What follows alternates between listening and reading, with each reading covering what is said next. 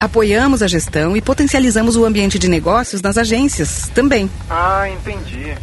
Sistema Nacional das Agências de Propaganda no Rio Grande do Sul. Já estava mais do que na hora de atualizar o sistema. Saiba mais em sinaprors.com.br.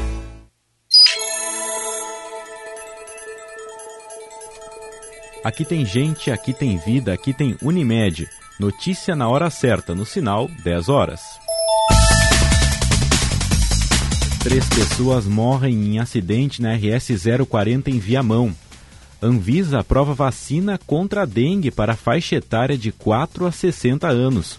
Sindicato denuncia trabalhadores almoçando em canil em Joinville e situação será investigada como trabalho análogo à escravidão. Não chove em Porto Alegre, agora faz 25 graus. Tem possibilidade de pancadas isoladas de chuva na fronteira oeste, no noroeste, no norte, na região central e na serra. Amanhã há risco de temporais em todo o território gaúcho.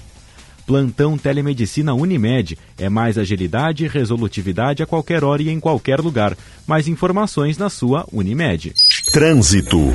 Segundo o Comando Rodoviário da Brigada Militar, o trânsito já flui normalmente na altura do quilômetro 42 da RS 040 em Viamão, onde ocorreu um acidente entre dois carros e dois caminhões no final da tarde. Na RS 122, por volta das sete e meia da noite, teve um acidente entre dois veículos no quilômetro 47. Um deles trafegava no sentido Farroupilha-São Vandelino, na Serra, e colidiu com o carro que vinha no sentido contrário. Um dos motoristas que estava em um Corolla ficou ferido e foi encaminhado para o HPS de São Carlos. O fluxo está bloqueado em ambos os sentidos. Destaque da hora. Empresa de Bento Gonçalves, investigada por trabalho semelhante ao escravo, recusa pagamento de indenização individual. Segundo o Ministério do Trabalho, a empresa não reconhece a ocorrência de trabalho em condições análogas à escravidão e, por isso, negou o pagamento de 600 mil reais de indenização. No encontro, que ocorreu de forma virtual, a Fênix cumpriu o prazo de apresentação dos comprovantes de pagamento das verbas rescisórias aos 207 homens resgatados. O Ministério Público do Trabalho segue com a investigação através de inquérito que já está em andamento. O advogado da empresa não quis comentar sobre o que foi tratado na audiência de hoje. Da Gaúcha Serra, Vitória Leitsky um homem recebeu permissão da Justiça Federal em Brasília para a utilização medicinal da cannabis. A decisão, publicada ontem, permite o plantio e o uso med medicinal da planta para o tratamento da insônia e da ansiedade. Desta forma, o cidadão não poderá ser abordado ou preso por ter a cannabis em casa. Ele poderá produzir o próprio óleo de canabidiol na residência. A planta não é liberada no Brasil para ser cultivada por qualquer pessoa, exceto por via judicial. Aqui tem gente, aqui tem vida, aqui tem Unimed. Notícia na hora certa, volta na Rede Gaúcha Sat às 11 horas. Para a Rádio Gaúcha, Rafael Fávero. Estúdio Gaúcha. Parceria Santa Massa, Lojas Quero Quero, Claro, Sicredi, Iara, Grupo IESA, Espaço Luz e KTO.com. Bibiana Dil. Boa noite, agora 10 horas e 3 minutos. Estamos começando o Estúdio Gaúcha dessa quinta-feira, dia 2 de março de 2023. Até meia-noite nós vamos juntos trazendo as principais informações do dia, aqui em Porto Alegre, aqui no Rio Grande do Sul, no Brasil e no mundo. Estúdio Gaúcha, que vem para Santa Massa. Isso muda o seu churrasco. Lojas Quero Quero, fazer parte da sua vida é tudo pra gente. Vem pra Claro, vem pra Claro e faça seu multi. Do seu jeito, claro, você merece o novo. Escolha o Sicredi, onde o dinheiro rende um mundo melhor. Visite o estande do Grupo IESA na Expo Direto e aproveite para sair de carro novo.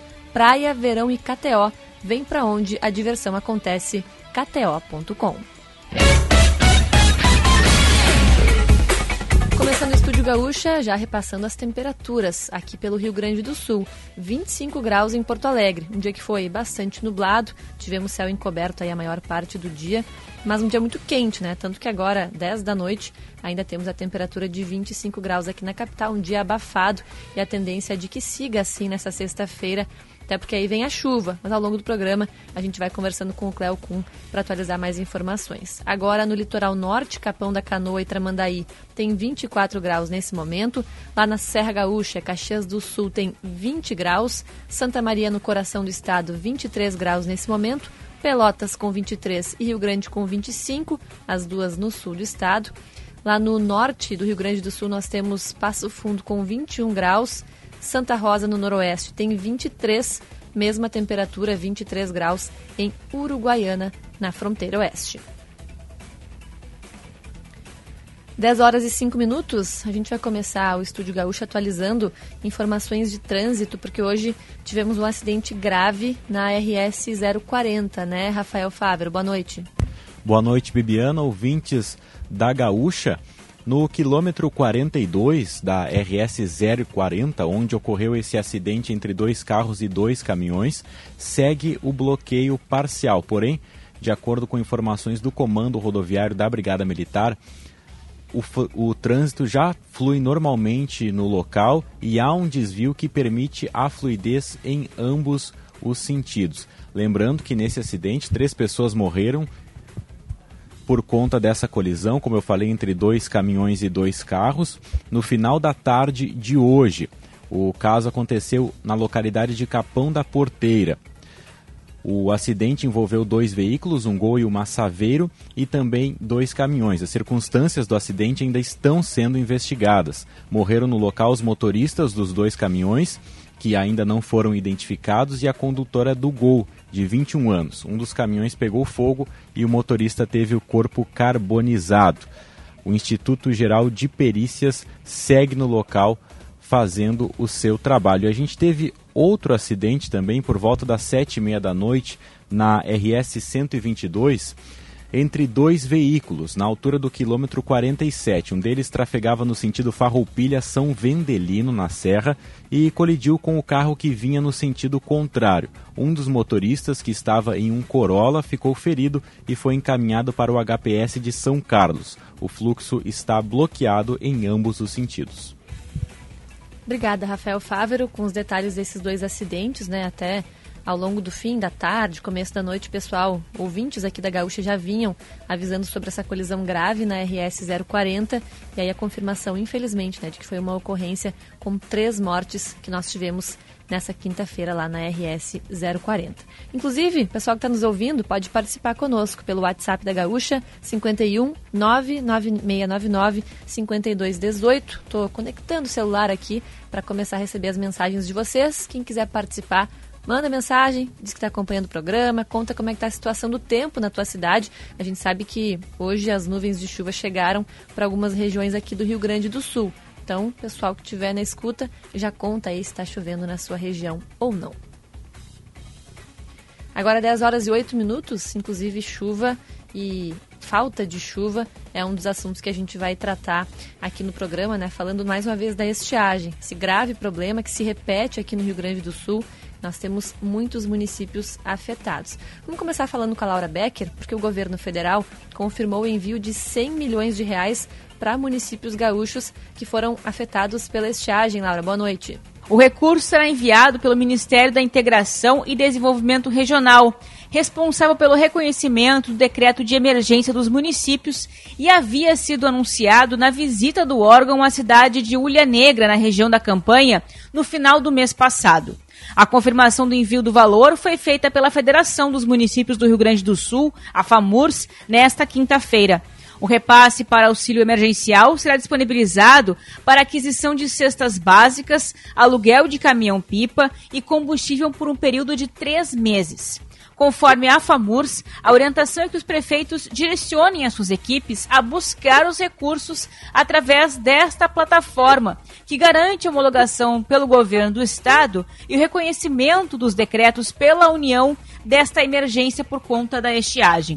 Além dos 100 milhões confirmados, os municípios gaúchos aguardam pelos recursos do Ministério do Desenvolvimento e Assistência Social, Família e Combate à Fome, no valor de 24 milhões de reais. A quantia será repassada para famílias de baixa renda, com um pagamento de até R$ 2.400 para famílias de pequenos agricultores cadastradas no programa Fomento Rural.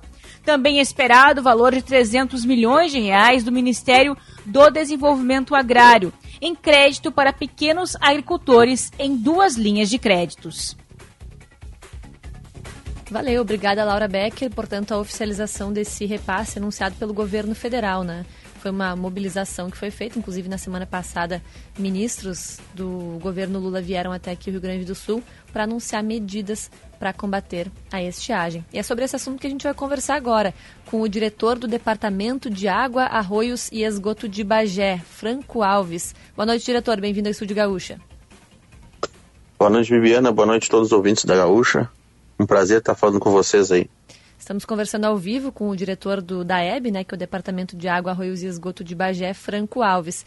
Aqui no Rio Grande do Sul, diretor, nós já temos 356 cidades que decretaram situação de emergência desde o início dessa temporada de estiagem, né? Bagé decretou situação de emergência em 16 de fevereiro, mas desde antes já tinha racionamento. Começou lá em 14 de janeiro, com racionamento de 6 horas, e em 1 de fevereiro implantou o racionamento de 12 horas, portanto, um mês já com racionamento de 12 horas no município aí de Bagé. Te pergunto, diretor, esse racionamento está surtindo o efeito desejado? Como é que está sendo esse consumo de água em Bagé? O consumo, Bibiana, ele ainda se mantém o consumo do, do, Isso é uma preocupação que a gente tem, o consumo do, da população está se mantendo. Mas a gente, o nosso racionamento ele é feito a gente raciona lá no tratamento. Então a gente solta menos água para a população nesse período que, que a gente faz o rodízio das 12 horas. Então a gente consegue estar uh, tá conseguindo uh, economizar em torno de 15% da água nos mananciais mesmo, nas barragens. Pois é, diretor, me chamou a atenção. Ontem, nosso colega Pedro Alt pegou algumas informações aí com vocês e trouxe a informação de que a média diária de consumo de água passou de 18.300 metros cúbicos em janeiro para 18.900 em fevereiro. Ou seja, a população não necessariamente está colaborando. Mesmo é, tendo esse período do dia em que ficam sem água, ainda assim o, o consumo está sendo bastante alto, né? É, o, com, é isso que eu falei no início. O consumo da população ele está ele tá em alta, né? Até pela, talvez pelas temperaturas altíssimas que a gente tem enfrentado aqui, ainda não, não baixou a temperatura.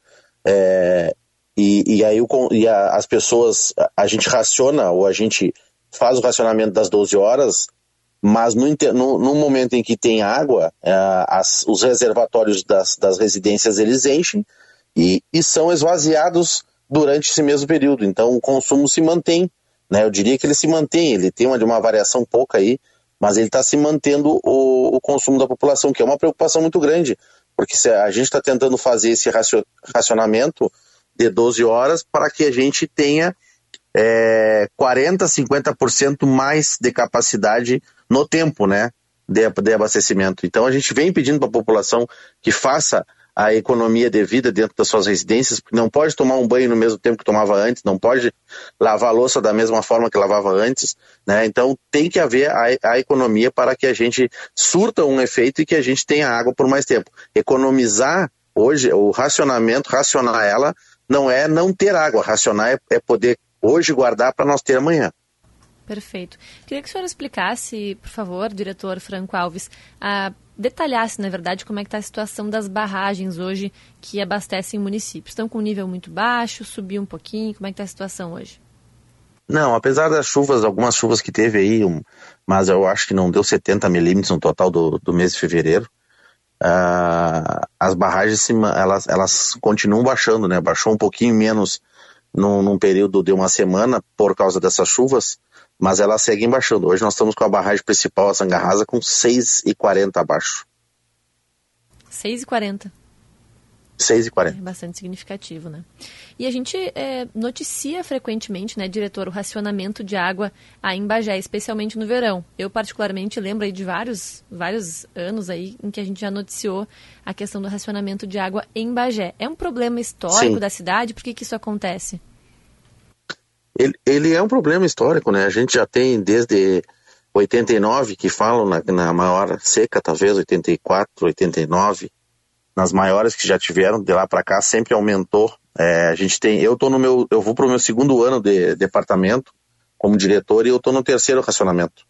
Eu tive só em períodos diferentes. O meu primeiro período foi de maio a julho, o meu segundo período foi de fevereiro ano passado a maio, quase maio, fevereiro, março, abril, é, fevereiro, março e abril, e esse ano eu comecei em fevereiro.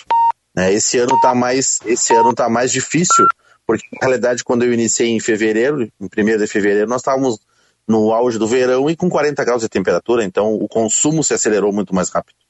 Pois é, me parece que nesses casos em que é tão frequente o racionamento, no, no, caso aí de Bagé, né, a população meio que se acostuma, entre aspas, e aí acaba já não dando tanta atenção, mesmo sendo um problema bastante grave, né?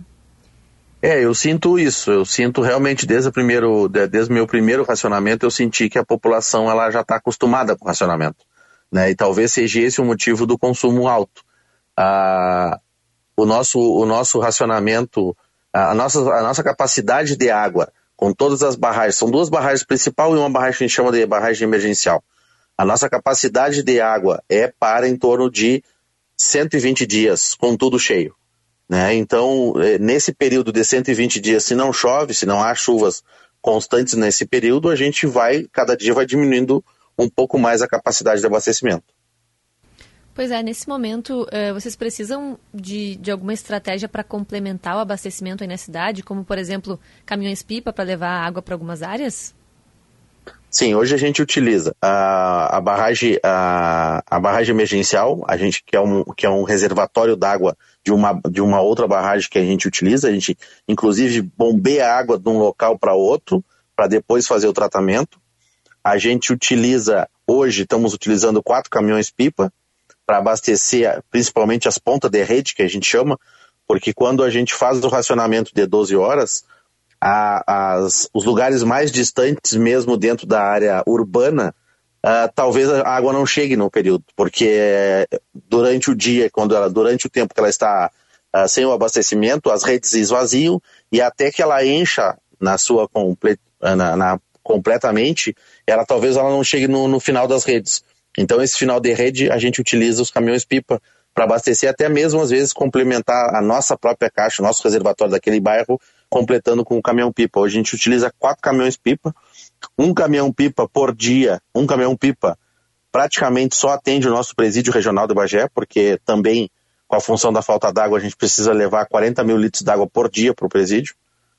Outros dois, uh, dois uh, caminhões que são do próprio DAEB a gente divide pelos bairros e mais um uh, caminhão que a gente tem locado, a gente atende as, as áreas rurais. E, e dá conta, não chega a ficar a gente sem água aí na cidade? Tem atendido. Tem alguns momentos que dá, se dá algum problema, porque essa função da, do racionamento também nos gera muito problema nas redes, né? É, rompe uma adutora, estoura um registro, queima o um motor, pelo, pelo fato de tu tá, abre e fecha, abre e fecha, diminui, a, aperta, solta de novo, então isso nos, nos gera vários transtornos na própria rede. Né? Em algum momento entrar ar na rede. Uh, então, isso, se acontece isso numa sequência, por exemplo, nessa semana, na segunda-feira nós tivemos três redes é, estouradas. Então aí causou um transtorno, porque às vezes a gente não consegue consertar aquela rede naquele momento, porque estamos no, no, no, no, horário de abastecimento daquela, daquela região, então para que não deixe toda a população sem água daquela, naquela região, a gente faz o conserto só posterior a fechar o, aquela rede. E aí causa um transtorno. Ó. Alguém vai ficar sem água. Na segunda-feira aconteceu isso e a gente teve umas três, uns três bairros da cidade sem água. É, os transtornos causados pela falta de chuva, né? Nós estamos conversando com o diretor do Departamento de Água, Arroio e Esgotos de Bagé, Franco Alves. Eu queria que o senhor falasse, diretor, sobre uma barragem, que é a barragem da Arvorezinha, se não estou enganada, que está em construção aí na cidade. Novo reservatório que vai ter 300 hectares, né? Vai poder comportar um volume maior de água, mas a previsão é de funcionamento só, talvez, no final do ano que vem.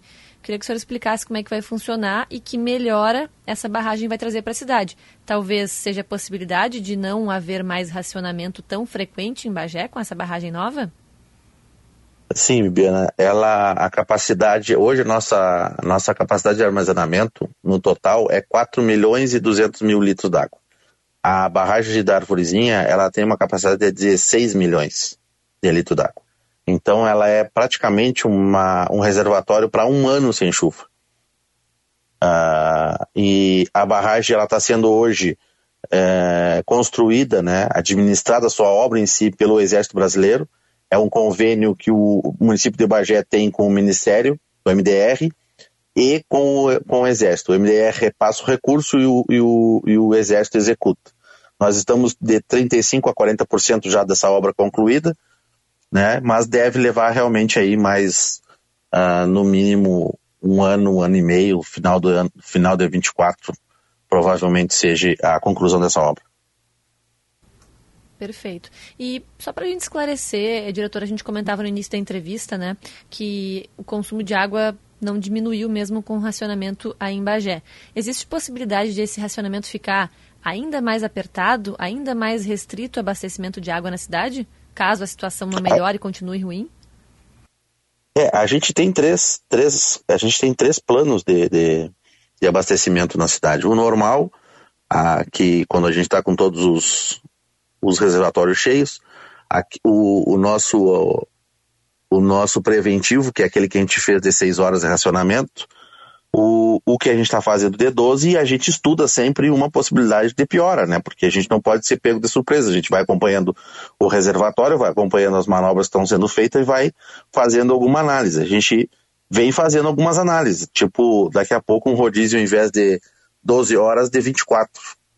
É, 24 por 24, 24 por um lado da cidade e 24 por outro, ou seja, todo um lado da cidade, lado leste ou oeste, que é o que a gente divide, ficaria sem água uh, por 24 horas. Talvez isso nos gerasse menos uh, prejuízo na rede em si, nos gerasse menos problema na rede, menos motor, menos e aí também geraria uma economia maior também, porque daqui a pouco nós não precisaríamos também do caminhão-pipa para atingir as, as áreas mais uh, longe, porque nas 24 horas ela é obrigada a chegar.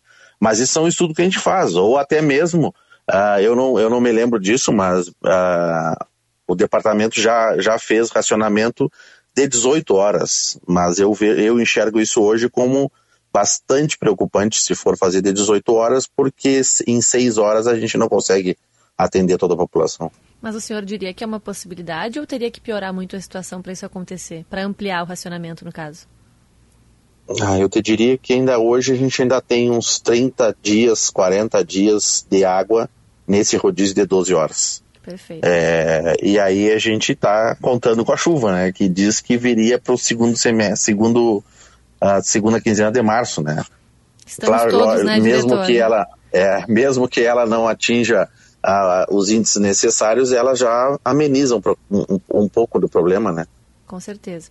Diretor Franco Alves, para a gente encaminhar o encerramento da nossa entrevista, eu sei que o senhor não fala pela prefeitura como um todo, né? Fala pelo Departamento de Água, Arroios e Esgotos aí de Bagé, mas eu queria que o senhor avaliasse eh, as medidas que foram tomadas até agora para combate à estiagem, né? Se algo foi feito aí no município e se surtiu algum efeito e que vocês perceberam o impacto. Olha, a movimentação do município num, num, todo com relação à estiagem, ela, ela, já vem, ela já vem sendo feita isso desde dezembro, a gente já vem fazendo o estudo disso, porque a, a, a gente demorou um pouco mais para fazer o racionamento de água para tentar é, não prejudicar tanto a população no final de ano, início de ano.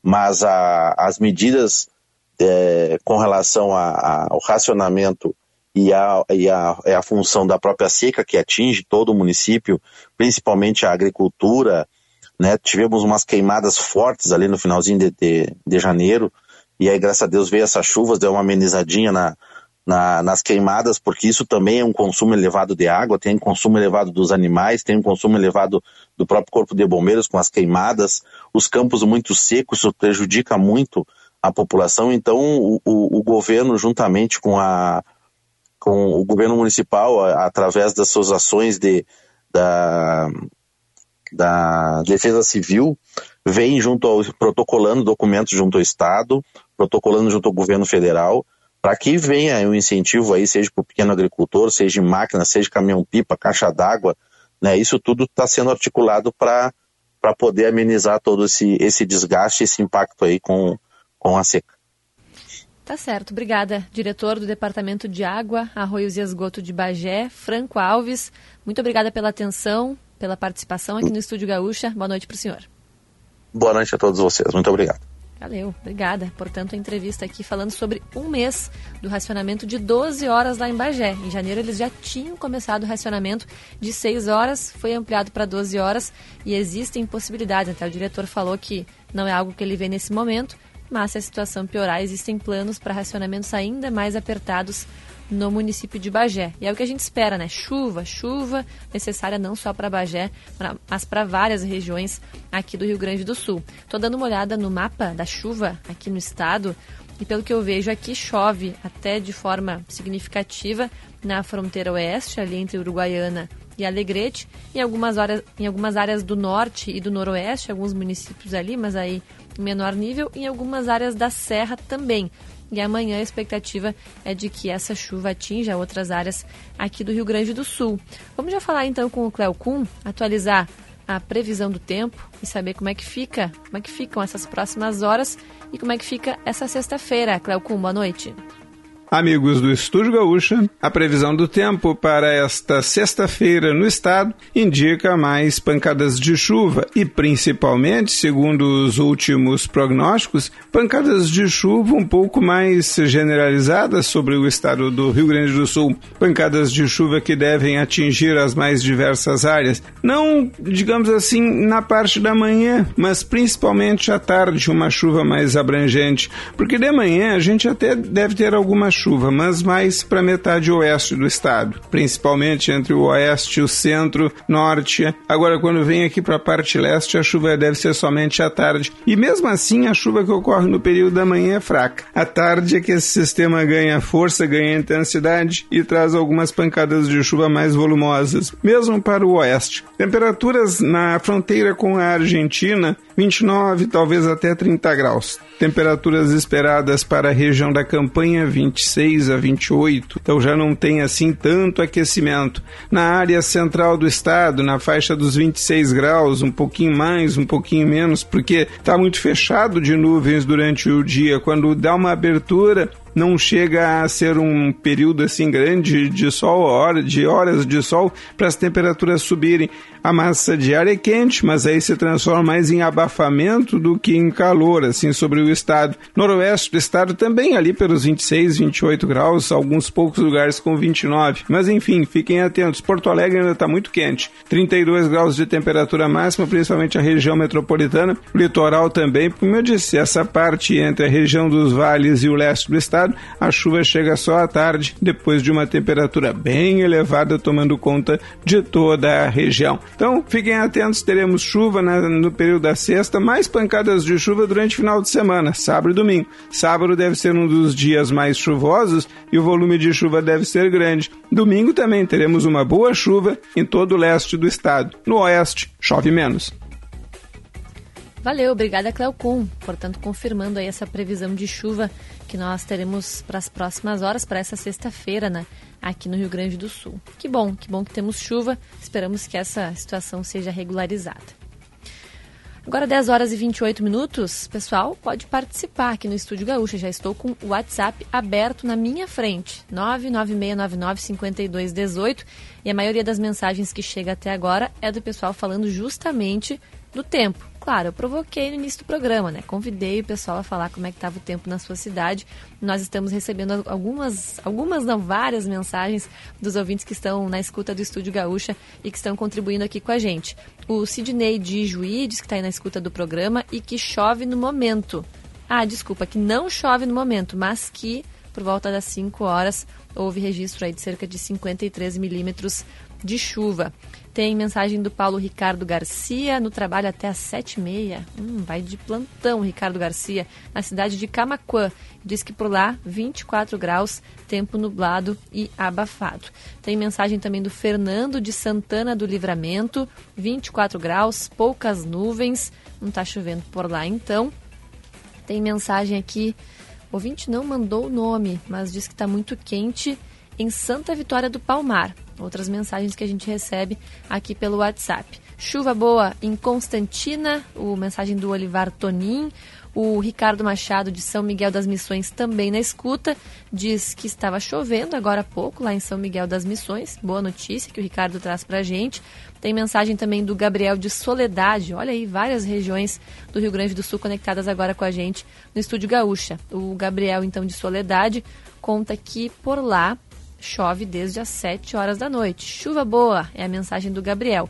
E tempo nublado e abafado em Novo Hamburgo é a mensagem do Francisco Putzel, ali da região do Vale dos Sinos. Daqui a pouquinho a gente vai trazendo mais mensagens, mais participação dos ouvintes aqui no Estúdio Gaúcha. Agora 10 horas e 30 minutos, a gente vai para o intervalo e retorna em seguida.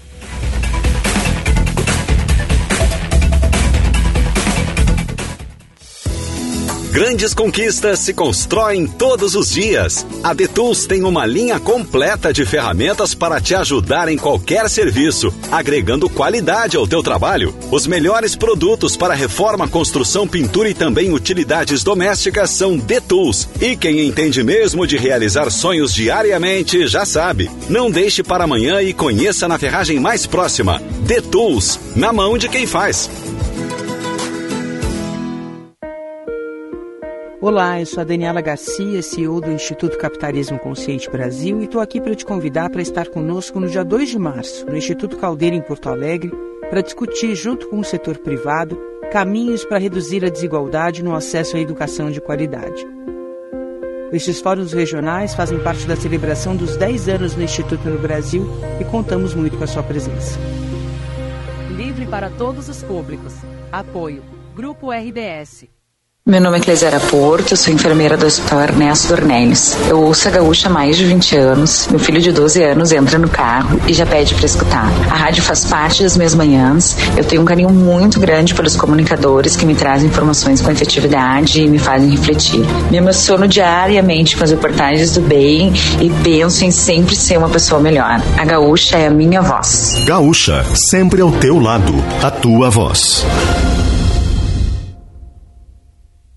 Não conseguiu acompanhar as notícias das últimas horas? De segunda a sexta-feira, sempre no fim da tarde, a gente resume pra ti no podcast antes que o dia acabe. É só procurar em GZH ou na tua plataforma de áudio preferida antes que o dia acabe. Mr. Jack Bet, palpite certeiro, saque instantâneo. Acesse mrjack.bet e desafie-se. E resfriar, geladeira portátil resfriar, sua companheira em qualquer lugar.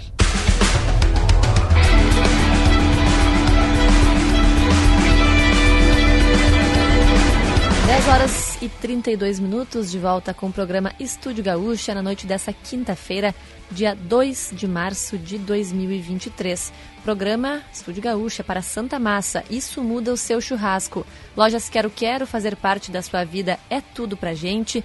Vem pra Claro e faça seu multi. Do seu jeito, claro, você merece o novo. Escolha o Cicred, onde o dinheiro rende um mundo melhor. Visite o estande do Grupo IESA na Expo Direto e aproveite para sair de carro novo. E Praia, Verão e KTO, vem para onde a diversão acontece, kto.com.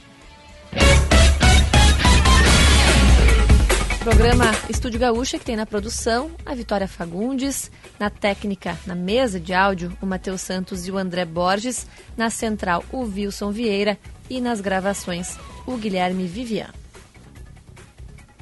Sigo recebendo mensagens aqui pelo WhatsApp, 996995218, e não adianta, né? O pessoal, quando, quando o pessoal é convocado, Aí eles fazem o programa junto com a gente, trazem informações de todas as regiões do Rio Grande do Sul. A gente já sabe se choveu, se vai chover, se deixou de chover. Tem mais mensagens aqui chegando. O Kleber Chonardi, Kleber Chonardi diz que em Parobé apenas poucas gotas de chuva. O ouvinte não mandou aqui o nome, mas diz que já tivemos algumas chuvas durante a tarde em São Santo Augusto, aqui no Rio Grande do Sul. E agora, garoas esparsas. Mensagem do ouvinte. Tem mensagem também da Marli Ribas, diz que em São Luís Gonzaga nada, nada, nem um pingo de chuva já faz dias. Né? Para algumas situações aqui, algumas regiões aqui do estado, a situação não é fácil. Tem mensagem do Paulo, da Praia do Laranjal, em Pelotas, diz que nesse momento não chove e que estão racionando água por lá. E mensagem de ouvinte dizendo que houve muita chuva à tardinha no município de Cruz Alta. Algumas das mensagens que chegam aqui pelo WhatsApp da Gaúcha 99699 5218. Claro que ao longo do programa eu vou lendo mais algumas das mensagens que chegam aqui. Agora 10 horas e 34 minutos. A situação de Canoas está chamando a atenção, né? Uma onda de violência bastante significativa. Com 14 homicídios em 15 dias, as autoridades estão avaliando essa onda de mortes em Canoas, na região metropolitana. Pedro Alt tem os detalhes. São 26 homicídios até o momento em 2023. 9 em janeiro, 16 em fevereiro e outro ocorrido na quarta-feira. Para fins de comparação, somados os meses de janeiro e fevereiro de 2022, 16 assassinatos foram contabilizados na cidade da região metropolitana. Na quarta-feira, no final da tarde, um homem foi morto a tiros no bairro Estância Velha. Segundo relatos de testemunhas, dois homens foram vistos fugindo em um veículo do local após acertar a vítima em uma barbearia da Avenida Santos Ferreira. Este foi o 14º assassinato desde 14 de fevereiro. O secretário municipal de Segurança Pública e Defesa Civil de Canoas, Tenente Coronel Marcelo Pita, comenta que ações a prefeitura tem tomado para tentar combater essa onda de violência no município. A Secretaria de Segurança Pública de Canoas né, reuniu, uh, coincidentemente com os novos uh, delegados né, e o novo diretor da segunda DRM de Canoas, né, junto com Brigada Militar, né, para a gente uh, criar estratégias né, no combate da criminalidade. Né. Basicamente, essas estratégias estão sendo tomadas pelas instituições, Polícia Civil e Brigada Militar. O titular da segunda Delegacia de Polícia Regional Metropolitana, Cristiano Reschke, afirma que é cedo para indicar uma causa para a sequência de assassinatos. O delegado, que assumiu o cargo há duas semanas, relata que o cenário está sendo avaliado junto à Brigada Militar e ao setor de inteligência da Polícia Civil para que se possam estabelecer ações preventivas a fim de se combater o fenômeno. Estão sendo levantados, por exemplo, perfis das vítimas e localização dos crimes. Valeu, obrigada Pedro Alt, com informações de como está sendo tratada né, essa onda de violência, essa onda de homicídios, de mortes lá no município de Canoas, aqui na região metropolitana. Lá não, né? Aqui, aqui do ladinho, município de Canoas, vivendo esse essa situação e que chama atenção, né? 14 homicídios em 15 dias. Tem mensagens chegando ainda aqui pelo WhatsApp, pessoal, contando do tempo na sua cidade. O Wesley de Garibaldi diz que tempo está armado para chuva na terra lá em Garibaldi, temperatura de 20 graus. Em Uruguaiana choveu até meio-dia, mensagem do Léo Gromoski. Tem mensagem do Adilson, diz que a noite está abafada em Rio Grande, temperatura de 26 graus nesse momento. O Adair Gomes de Santana do Livramento mandou um boa noite. Anotei aqui essa mensagem dele, mas não conta informações do tempo lá de livramento. Daqui a pouquinho a Dair manda pra gente como é que tá a situação por lá. Tem mensagem do Nestor de São Leopoldo, diz que é muito bom escutar o Estúdio Gaúcho. Valeu, Nestor. E diz que lá em São Leopoldo caíram 10 gotas. Ele contou. Então foi pouquíssima chuva lá em, São Leopoldo, lá em São Leopoldo. Até hoje à tarde a gente recebeu algumas mensagens de ouvintes dizendo que a chuva se aproximou aqui da região metropolitana. Então teve algumas pancadinhas de chuva em Guaíba, São Leopoldo, agora o ouvinte relata pra gente também, mas não foi significativa, né? O Cléo nos contou que ela se espalha, que ela vem. É, aqui para Porto Alegre, região metropolitana, a partir dessa sexta. Mas hoje, em alguns locais, foram registradas algumas pancadas de chuva, como a gente vê até pelas mensagens dos ouvintes aqui. Então, o Nestor contou que choveu pouco lá em São Leopoldo. Em São Pedro do Sul, na região central, o José Souza disse que hoje choveu 20 milímetros, pouca coisa também. E mensagem do César Mori, diz que é, está entre São Cepé e Agudo e que hoje teve 30 milímetros de chuva em Agudo, pouca coisa também, mas a gente vê que a chuva chegou aí a várias regiões do Rio Grande do Sul nessa quinta-feira. Agora 10 horas e 38 minutos, 10 e 38. Hoje, uma das notícias que repercutiu à tarde foi que o Alexandre de Moraes mandou soltar, o ministro Alexandre de Moraes mandou soltar mais 52 presos por atos golpistas. A gente vai até Brasília conversar com a repórter Samantha Klein. Boa noite, Samantha. Boa noite, boa noite para ti, também aos ouvintes da Rádio Gaúcha. Bibiana, o ministro Alexandre de Moraes concedeu essa liberdade provisória para mais 52 pessoas denunciadas por envolvimento nos atos do dia 8 de janeiro. O ministro considerou que as investigações até o momento não provaram que esses presos em flagrante sejam financiadores ou mesmo executores principais das ações de destruição aos prédios da Praça dos Três Poderes aqui em Brasília. Com isso, nesta semana ao todo foram liberados pelo menos 154 presos em flagrante. Esses denunciados agora vão responder ao processo em liberdade mediante uma série de medidas cautelares por exemplo, estarem recolhidos em casa durante a noite, nos finais de semana, utilizarem tornozeleira eletrônica, cancelamento de passaporte, suspensão de porte de arma de fogo. Ao todo, lembrando, entre os envolvidos, há, no momento, 751 pessoas seguem presas e 655 já foram liberadas para responder em liberdade e puderam voltar aos seus estados. Pois é, Samantha, esse é um assunto que repercutiu hoje, mas tem um outro que repercute, na verdade, desde ontem à noite, né, e desde cedo hoje, que é o relançamento do Bolsa Família pelo governo federal. Programa que vai ter um auxílio, né, no valor mínimo de 600 reais. É, tem já um número previsto de famílias para ser incluídas e, e, esse foi um dos, acho que um dos grandes assuntos do, do governo federal hoje, né, Samantha? Sem dúvida, até porque é uma grande campanha, é, foi sempre uma campanha do presidente Lula, uma política que foi lançada lá em 2003. Ela teve ali uma longa duração até se transformar em Auxílio Brasil, que é a política vigente hoje. E Lula realmente tem como uma de suas principais bandeiras. Inclusive, o ministro do Desenvolvimento Social, Wellington Dias, garantiu que cerca de 700 mil pessoas serão incluídas nesse é, programa, nessa política social de, de renda, né, dessa renda básica, bem nesse contexto de uma renda mínima mesmo, para que as famílias possam sair dessa barreira de miserabilidade.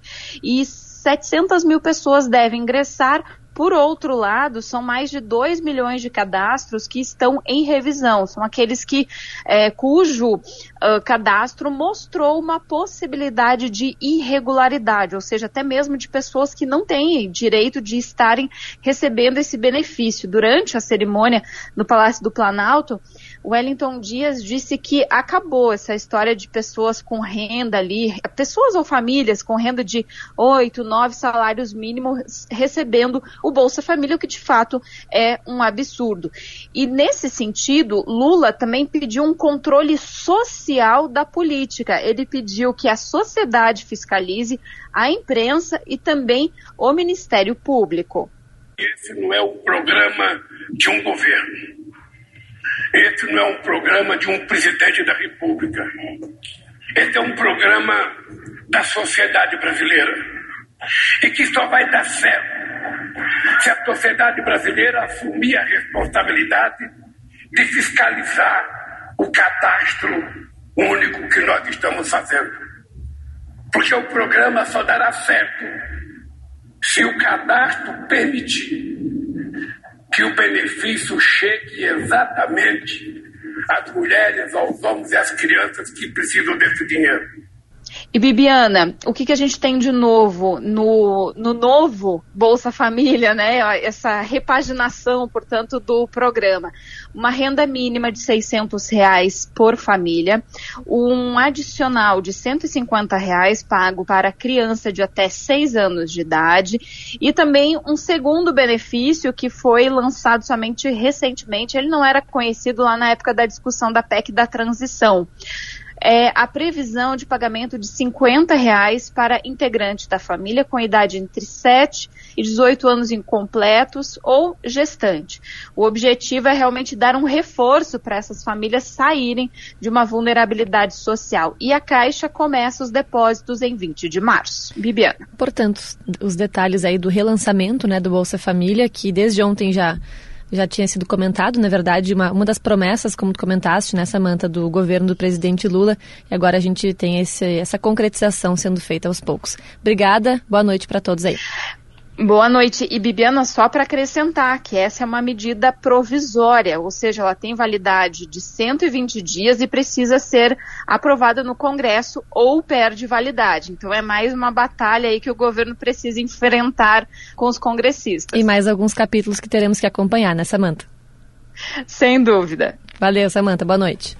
Valeu. Aí, portanto, as informações de Brasília, chegando com a repórter Samantha Klein aqui no Estúdio Gaúcha. 10 horas e 44 minutos. Tem notícia também da política aqui do Rio Grande do Sul. Deputados gaúchos desarquivaram 315 projetos antigos e a Assembleia vai analisar propostas desde 2011, Gabriel Jacobsen. Mais de 300 projetos de lei apresentados por deputados estaduais desde 2011 e que estavam arquivados voltaram a tramitar nos últimos dias na Assembleia Legislativa do Rio Grande do Sul. As propostas que em outros mandatos não foram votadas terão uma nova chance de se tornarem leis ao longo dos próximos quatro anos. São projetos apresentados por deputados em mandatos anteriores, mas que, como não tiveram apoio para serem votados em plenário, acabaram, conforme o regimento, arquivados. Como os seus autores conseguiram a reeleição, agora desarquivaram as propostas que começam a tramitar do zero. O mais antigo dos projetos que voltou, recuperado do arquivo, é de autoria do deputado Jefferson Fernandes do Partido dos Trabalhadores e foi apresentado em 2011. A proposta tem o objetivo de orientar o chamado zoneamento ambiental no Estado. O deputado diz que o objeto de seu projeto de 2011 continua sendo atual e que, se aprovado, vai ajudar a proteger o bioma Pampa. Entre os projetos mais antigos que voltaram a tramitar nos últimos dias está também a proposta do deputado Elton Weber, do PSB, de 2015, que pretende proibir o uso de dinheiro público e de empresas de economia mista para atividades esportivas privadas. Se esse texto for aprovado, o projeto proibiria, por exemplo, o patrocínio do Banrisul em camisas de clubes de futebol. Para chegarem em plenário e serem votados, os projetos de lei dependem de um acordo entre os líderes dos partidos representados na Assembleia Legislativa. Na avaliação do deputado, que é autor do projeto mais antigo hoje em tramitação na Assembleia, Jefferson Fernandes, a força do governo, do Estado e a pressão de grupos organizados pesam na definição do que será votado em plenário e do que fica pelo caminho.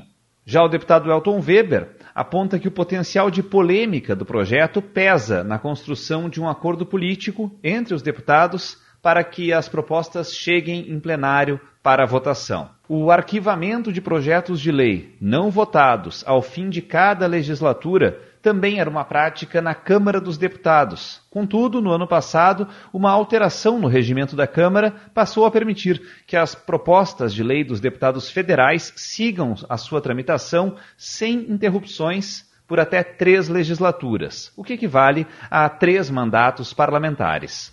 Para a Rádio Gaúcha, Gabriel Jacobsen. Valeu, Gabriel Jacobsen, com informações da área da política aqui no Rio Grande do Sul. Tem mais informações da área política também, porque o presidente Luiz Inácio Lula da Silva afirmou hoje que não pensa mais em lista tríplice, em referência à escolha do novo Procurador-Geral da República, que está prevista para ocorrer em setembro deste ano. Ele disse que vai ser, diz que nem sempre a lista tríplice resolve o problema e que vai ser mais criterioso para escolher o próximo Procurador-Geral da República. Ele deu essa declaração hoje, lembrando que desde 2001 a Associação Nacional de Procuradores da República envia os três nomes mais votados pelos seus pares, né, pelos seus iguais do Ministério Público ao presidente, para que ele faça a escolha de quem deverá conduzir o órgão por dois anos.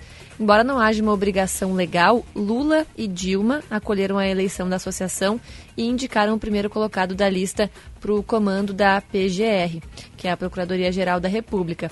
O presidente, ex-presidente Fernando Henrique Cardoso, em 2001, e o ex-presidente Jair Bolsonaro, em 2019 e em 2021, não indicaram o nome escolhido pelos procuradores. Então agora o Lula também é, indicando que não pensa em lista tríplice. Essa indicação que tem que ser aprovada pelo Senado é estratégica porque cabe ao chefe do Ministério Público Federal propor ações contra o presidente e também políticos de alto escalão, além de opinar sobre matérias constitucionais quando levadas a julgamento na Justiça. Então é algo que provavelmente também vai ter próximos capítulos que a gente vai seguir acompanhando ao longo deste ano. 10 horas e 49 minutos, lá em São Paulo, pessoas desabrigadas no temporal é, que atingiu o litoral norte, né, já há quase duas semanas, estão indo, né, começaram a ir para hotéis e pousadas.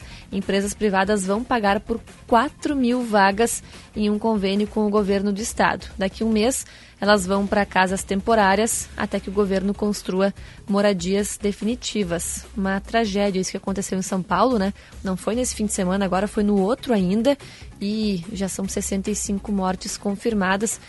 A cidade mais atingida, né, largamente atingida foi a cidade de São Sebastião, nas outros municípios lá do litoral de São Paulo, bastante afetados também por esse temporal das últimas semanas.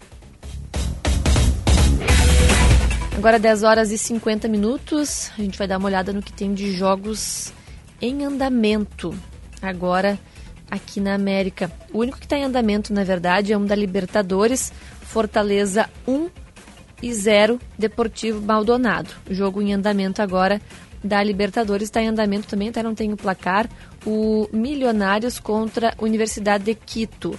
E já terminou o jogo do Magalhães 3, Always Ready 1 também jogo da Taça Libertadores. Tem jogos da Copa do Brasil também, esses todos já encerrados. Hoje tivemos Águia de Marabá 2 a 1 no Botafogo da Paraíba e outros jogos aqui que a gente vai repassando na sequência o placar ao longo do programa Estúdio Gaúcha. 10 horas e 51 minutos. Pessoal mandando mensagem aqui pelo nosso WhatsApp. 996995218. Tem a mensagem do Lucas, de Rosário do Sul, que pede um abraço para os guris da Pavecis Engenharia, que estão trabalhando e fazendo análise na RS 287, próxima Candelária. Diz que choveu bastante hoje lá em Candelária, o pessoal nesse horário aí trabalhando, analisando lá a rodovia. Tem mensagem do Carlos, diz que o tempo está muito quente em Pelotas, na colônia Z3. Tem mensagem do Alcindo Camargo, chuva boa agora em Santa Rosa. É isso que a gente quer ouvir. Chuva boa em Santa Rosa. Mensagem do Alcindo Camargo. O Ângelo Judes diz que o céu está estrelado, temperatura de 23 graus em Turuçu nesse momento. E em Bento Gonçalves, se preparando para chover. É a mensagem do Marco Aurélio. Deixa eu dar uma olhada aqui, que tem muita mensagem. Eu tinha separado algumas, mas olha, são muitas mensagens chegando aqui pelo WhatsApp da Rádio Gaúcha o 996995218. Hum, o Gildo de Livramento diz que roubaram do Sergipe na Copa do Brasil. Daqui a pouco a gente vai conversar com o pessoal do esporte também para saber a opinião deles. Essa é a mensagem do Gildo que está nos mandando aqui. O Júlio Bolzan de Rio Pardo diz que está chovendo por lá. Mensagem dele. O Flávio de Canoas faz um comentário sobre aquela matéria que a gente trouxe mais cedo do Pedro Alt. Diz que Canoas está muito violenta, a polícia está fazendo batidas nos bairros e blitz nas avenidas, mas que está complicado. É a mensagem do Flávio de Canoas, né? Pessoal de Canoas é, que está vivendo diariamente isso, né? Esse aumento da onda de violência. Flávio que está acompanhando o programa diz que está ótimo. Tem mensagem também do Pedro Schneider. Começou a chuva em Santa Rosa. Há mais um ouvinte lá de Santa Rosa que traz a, a informação de que está começando a chuva por lá. Hoje o pessoal tá. São os discípulos do Cleocum, né? O pessoal mandando é, as temperaturas e a situação do tempo aí em várias cidades aqui do Rio Grande do Sul. Em Pelotas, calor sem chuva, 28 graus. Mensagem do João Meirelles. Mensagem do Antônio está na escuta em Bojuru, à espera de uma chuva que está fazendo muita falta. Está fazendo mesmo, né? Está no começo do programa aqui, a gente conversou com o pessoal lá de Bagé, que já está há um mês com racionamento de água de 12 horas e, por enquanto, sem previsão de normalizar, né? Até porque as barragens todas estão com os níveis baixos. Chove em Santa Rosa, mais um ouvinte falando de Santa Rosa, José Rigo. É, deixa eu dar uma olhada aqui. Quem mais está mandando mensagem? O pessoal manda oi. pessoal que for mandar mensagem, manda o seu nome de preferência e de onde é, fala, né? De qual é a sua cidade. Porque às vezes o pessoal manda assim, ah, tá chovendo aqui. Mas a gente não tem muito como precisar de onde a pessoa tá mandando mensagem. Então quem for mandar aqui pro 996995218, diz de onde está falando para a gente ter esses detalhes. Agora 10h54, o prefeito Sebastião Melo hoje confirmou a desistência de construir um estacionamento subterrâneo na Redenção. Um assunto que causou bastante discussão, bastante polêmica e agora a desistência do estacionamento por parte da prefeitura, né, Ramon Nunes? Boa noite. Oi, Bibiana, boa noite para ti, boa noite a todos. O prefeito de Porto Alegre, Sebastião Melo, confirmou hoje a desistência da proposta de conceder o Parque Farroupilha conhecido popularmente como Redenção aqui na capital, pelo prazo de 30 anos, com a construção de um estacionamento subterrâneo de 577 vagas. Portanto, a prefeitura desistindo dessa proposta. O prefeito justificou o recuo por conta das resistências apresentadas a essa intervenção nesse espaço público que é tradicional da cidade. Ele afirmou que o governo dele é de escuta verdadeira e que as objeções foram recebidas sobretudo em uma audiência pública que foi realizada em novembro do ano passado, justamente para discutir as concessões de parques da capital. Sebastião Melo indicou que agora a gestão municipal está avaliando um novo modelo, ainda em fase inicial. Uma alternativa citada por ele ao repórter Carlos Rolsin é incluir a área do antigo posto de gasolina que fica ali na Avenida Oswaldo Aranha, que atualmente está cercada e não tem atividade comercial, ao projeto de concessão do parque. O terreno é público e poderia abrigar alguma futura atividade de exploração comercial. Além disso, Sebastião Melo mencionou a possibilidade de instalar a cobrança de estacionamento da área azul nas algumas dezenas, segundo ele, de vagas que existem hoje na redenção. Essas receitas novas, Bibiana, seriam somadas às já existentes a partir do pagamento de permissões de uso pelos comércios do mercado do Bonfim, do Parquinho da Redenção, o trenzinho, pedalinhos do lago e complexo gastronômico. Toda a receita gerada com essas atividades seria aplicada na segurança pública do parque, segundo o prefeito. E, e tudo que for possível de gerenciamento, você potencializar em segurança no parque, não mudando absolutamente nada da concepção do parque. Agora, nós ainda não temos um desenho completo disso. Nós estamos em fase né, de conversas internas da Secretaria de Serviço, a Ismamus, a própria parceria. Então, eh, eu queria me posicionar sobre isso, porque muitos têm me perguntado sobre isso. E volto a dizer, nosso governo é de muito diálogo, de muita construção, e a escuta para nós é verdadeira. Né? Eh, então, vamos continuar tratando a redenção. Agora, eu também quero frisar aqui no, no final o seguinte, que tristemente nós tivemos nos 250 anos todas aquelas luminárias cênicas furtadas da noite para o dia. Os banheiros, para quem frequenta a Redenção, sabe que um dia tem luz, outro dia não tem luz pelos furtos. Os vasos são quebrados. Nós colocamos oito bebedores, da noite para o dia quebraram todos os bebedores, furtos e fios. Então, eu quero pedir a compreensão da sociedade. Nós precisamos juntos encontrar uma governança que dê mais segurança ao parque em todos os momentos, especialmente o uso noturno. A gestão seria feita por um administrador privado, ainda a ser selecionado, em um modelo que está, portanto, ainda em uma análise inicial. Apesar do recuo da prefeitura, Sebastião Melo destacou os constantes furtos de cabos de energia e depredações que ocorrem na redenção pediu auxílio da comunidade porto-alegrense na discussão de uma solução.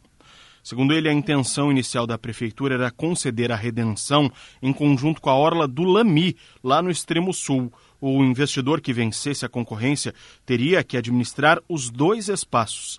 A proposta foi alvo do Ministério Público de Contas, que ingressou com uma representação no Tribunal de Contas do Estado, requerendo uma análise da matéria por eventuais riscos ao patrimônio público. A redenção, lembrando, é tombada como patrimônio histórico, cultural, natural e paisagístico de Porto Alegre.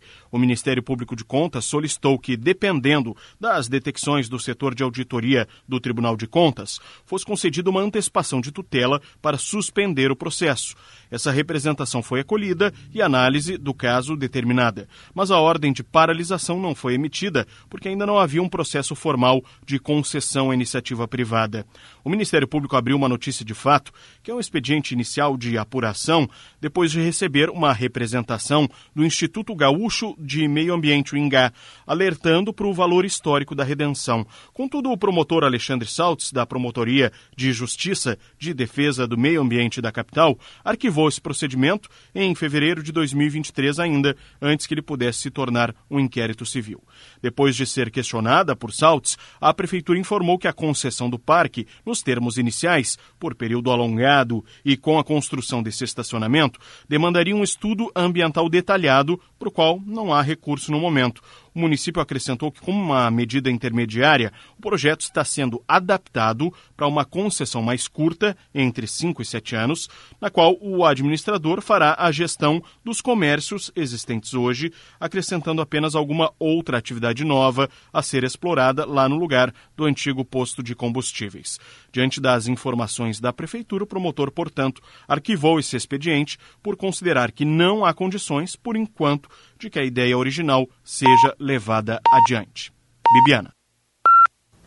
Valeu, Ramon Nunes, com os detalhes sobre essa mudança da Prefeitura em relação à redenção aqui em Porto Alegre. Notícia na hora certa, em seguida a gente retorna. Notícia na hora certa, no sinal 11 horas. Governo federal confirma envio de 100 milhões de reais para municípios gaúchos afetados pela estiagem. A aplicação da vacina bivalente contra a Covid-19 chega a pessoas com 12 anos ou mais nesta sexta-feira em Porto Alegre. STF forma a maioria para receber, para manter cobrança de ICMS sobre tarifas de energia. Céu aberto em Porto Alegre, agora faz 24 graus. A semana começa com tempo firme no Rio Grande do Sul, mas há previsão de temporais em todo o território gaúcho nesta sexta-feira. Trânsito. Segue o bloqueio parcial no quilômetro 42 da RS 040 em Viamão, onde um acidente entre dois carros e dois caminhões deixou três mortos no final da tarde de hoje. Os motoristas podem fazer o desvio por uma estrada ao lado do local. Segundo a Brigada Militar, o trânsito flui bem. Já na RS 122 em Farroupilha, onde houve um acidente entre dois carros, o trânsito está sendo alternado por conta do bloqueio na pista, na altura do quilômetro 47. O acidente deixou ferido o motorista de um Corolla, que foi encaminhado para atendimento médico.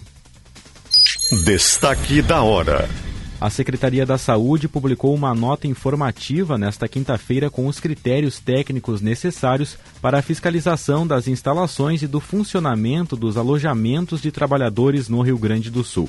O objetivo é orientar as vigilâncias em saúde dos municípios sobre as medidas de proteção e de prevenção para evitar ou reduzir as doenças e acidentes relacionados ao trabalho.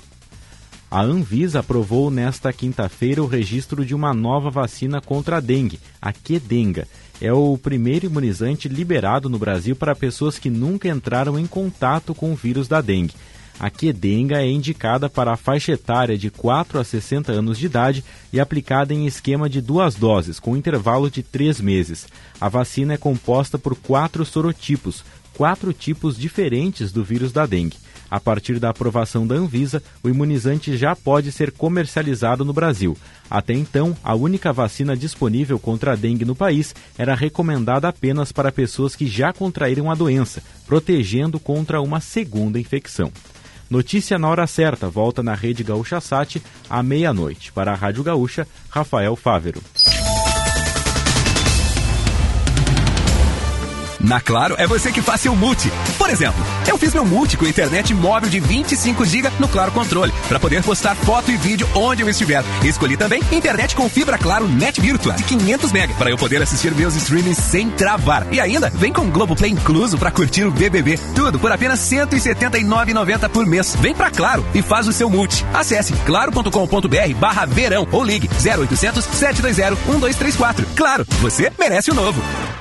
Jornalismo, apuração, informação. São mais de 30 o reajuste salarial do Ministério da Saúde Sul é uma... Comentários, análises nesse levantamento. Não façam politicagem. Os fatos do dia a dia. Motoristas enfrentam bastante... Previsão do tempo indicando para... Acidente entre dois caminhões. E tudo sobre o teu time. Intervalo das atividades na Gaúcha, há 96 anos. A tua voz. Você que é do campo como eu, sabe quando tem uma boa oportunidade na mão. Então você precisa conhecer o RS Mais Renda, um programa de fomento que proporciona suporte para produtores rurais iniciarem no cultivo do eucalipto. O programa oferece antecipação de pagamentos e garantia de compra da madeira, além da oportunidade de integrar a cadeia florestal da CMPC. Quem é do campo sabe das coisas do campo. Então, acesse rsmaisrenda.com.br e participe.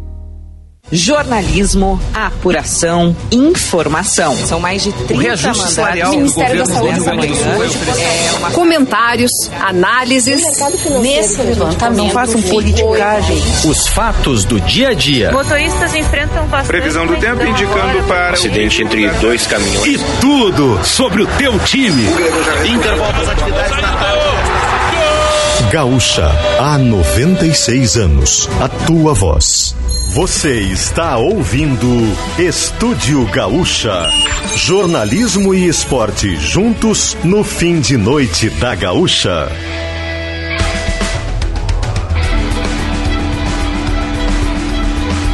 De volta com o programa Estúdio Gaúcha nessa noite de quinta-feira, 2 de fevereiro, aliás, 2 de março, 2 de março de 2023. Estúdio Gaúcha para Santa Massa. Isso muda o seu churrasco. Lojas Quero Quero, fazer parte da sua vida é tudo pra gente. Vem pra Claro e faça seu multi, do seu jeito, claro, você merece o novo. Escolha o Cicred, onde o dinheiro rende um mundo melhor. Visite o estande do Grupo IESA na Expo Direto e aproveite para sair de carro novo. E Praia, Verão e KTO. Vem pra onde a diversão acontece, kto.com. Vou dar uma atualizada nas temperaturas agora aqui pelo Rio Grande do Sul. Temos 25 graus ainda em Porto Alegre, ainda uma noite bastante abafada aqui na capital. 24 lá em Capão da Canoa, no litoral norte, 20 em Caxias do Sul, 22 em Santa Maria, 23 em Pelotas e Rio Grande, 20 em Passo Fundo, 22 em Santa Rosa e 23 em Uruguaiana. Daqui a pouquinho a gente vai repassar mais mensagens dos ouvintes. Pessoal, trazendo informações aí sobre as suas cidades, né? Muita gente comentando sobre onde choveu e onde não choveu. Os ouvintes nos ajudam a mapear aí a chegada da chuva aqui para o Rio Grande do Sul. Pelo que eu vejo aqui no mapa, chove principalmente na área norte, algumas áreas da serra e algumas áreas da fronteira oeste nesse momento. Mapa da chuva aqui pelo Rio Grande do Sul. Inclusive recebemos antes várias mensagens de ouvintes falando de chuva forte lá em Santa Rosa, na região noroeste do, do estado. Quem quiser participar aqui na Gaúcha, aqui no Estúdio Gaúcha, pode mandar mensagem para o 51 99699 5218. 11 horas e 7 minutos, a gente vai seguir com a reportagem. Hoje, a Prefeitura de Porto Alegre está alertando para o risco de uma endemia. Isso por conta dos casos de dengue aqui na capital, porque foi confirmado mais um caso de um sorotipo diferente da dengue. Explica pra gente, Laura Becker. Boa noite, Bibiana. Boa noite. Conforme a Vigilância em Saúde, foi registrado o primeiro caso de dengue tipo 2 na capital. Esta é a primeira vez que Porto Alegre confirma este sorotipo da doença, que já havia sido localizado em cidades vizinhas. Além disso, esta identificação ocorreu em um caso autóctone, ou seja, contraído dentro do município. O diretor da Vigilância em Saúde de Porto Alegre, Fernando Ritter, afirma que esta confirmação gera uma preocupação maior com a dengue, pois o sorotipo 2 tende a ser mais perigoso. Essa tipo 2 ela tem uma capacidade de, de, de viremia muito maior. Tá? É, é uma cepa. Os sintomas são os mesmos, então as pessoas que apresentarem febre de mais de dois dias, de dois a sete dias, febre alta, febre de 39, 39,5, 40, dor ao fundo do olho, aquela sensação que o, que o olho vai saltar, é horrível, as pessoas dizem. Manchas vermelhas pelo corpo, né? Dores na articulação, suspeite de dengue, procure imediatamente a unidade de saúde, né? E não se automedique. É, a tendência das pessoas se medicarem, pelo menos assim, evite evite é, anti-inflamatórios e ácido acetilsalicílico. Isso é fundamental. A prefeitura pede que os moradores se mantenham vigilantes, evitando o acúmulo de água parada e denunciando pelo número 156 locais de possível proliferação do mosquito. Fernando Ritter ressalta também que somente a aplicação de um inseticida não elimina o inseto aplicação de inseticidas e eu queria reforçar para a população que o inseticida ele não é a solução dos problemas, porque ele é, é pulverizado no ar, pega o mosquito voando. Ele não, não, não, ele não mata a larva, ele não vai lá na água. E uma fêmea, ela pode é, é, eliminar três ou quatro vezes óvulos, 100 a 200 óvulos, ou seja, pode ser 500, pode ser até mil. Então, assim, em 30 dias. De acordo com a Vigilância em Saúde, 16 bairros apresentam índices muito elevados de infestação do vetor da dengue. A lista completa destes locais você encontra em GZH. Valeu, obrigada Laura Becker. Informação importante e preocupante, né? O tipo 2, ele não é mais perigoso por si só. O que é perigoso é a pessoa se reinfectar, ter dengue mais de uma vez na vida e com tipos diferentes, porque são é, vírus, né? Tipos de vírus diferentes. Então não é o tipo 2 em si que é mais grave, mas o que, que é o ponto de atenção, né? Nos últimos anos, aqui no Rio Grande do Sul, nós estamos tendo vários casos de dengue, né? Muito, é, aumentos muito exponenciais em relação a anos anteriores, né? Todo ano se bate um novo recorde em relação aos casos de dengue. Então, por isso que é essa preocupação. Enquanto mais pessoas já tiveram dengue uma vez, maior o risco de pegarem um tipo diferente da dengue e aí sim isso evoluir para casos graves. Lembrando que a maior forma de prevenção, né, é cuidar das casas, eliminar os criadouros, porque se o mosquito não bota ovos, não se reproduz e a doença não vai adiante. A gente não passa dengue de uma pessoa para outra, isso é importante lembrar também.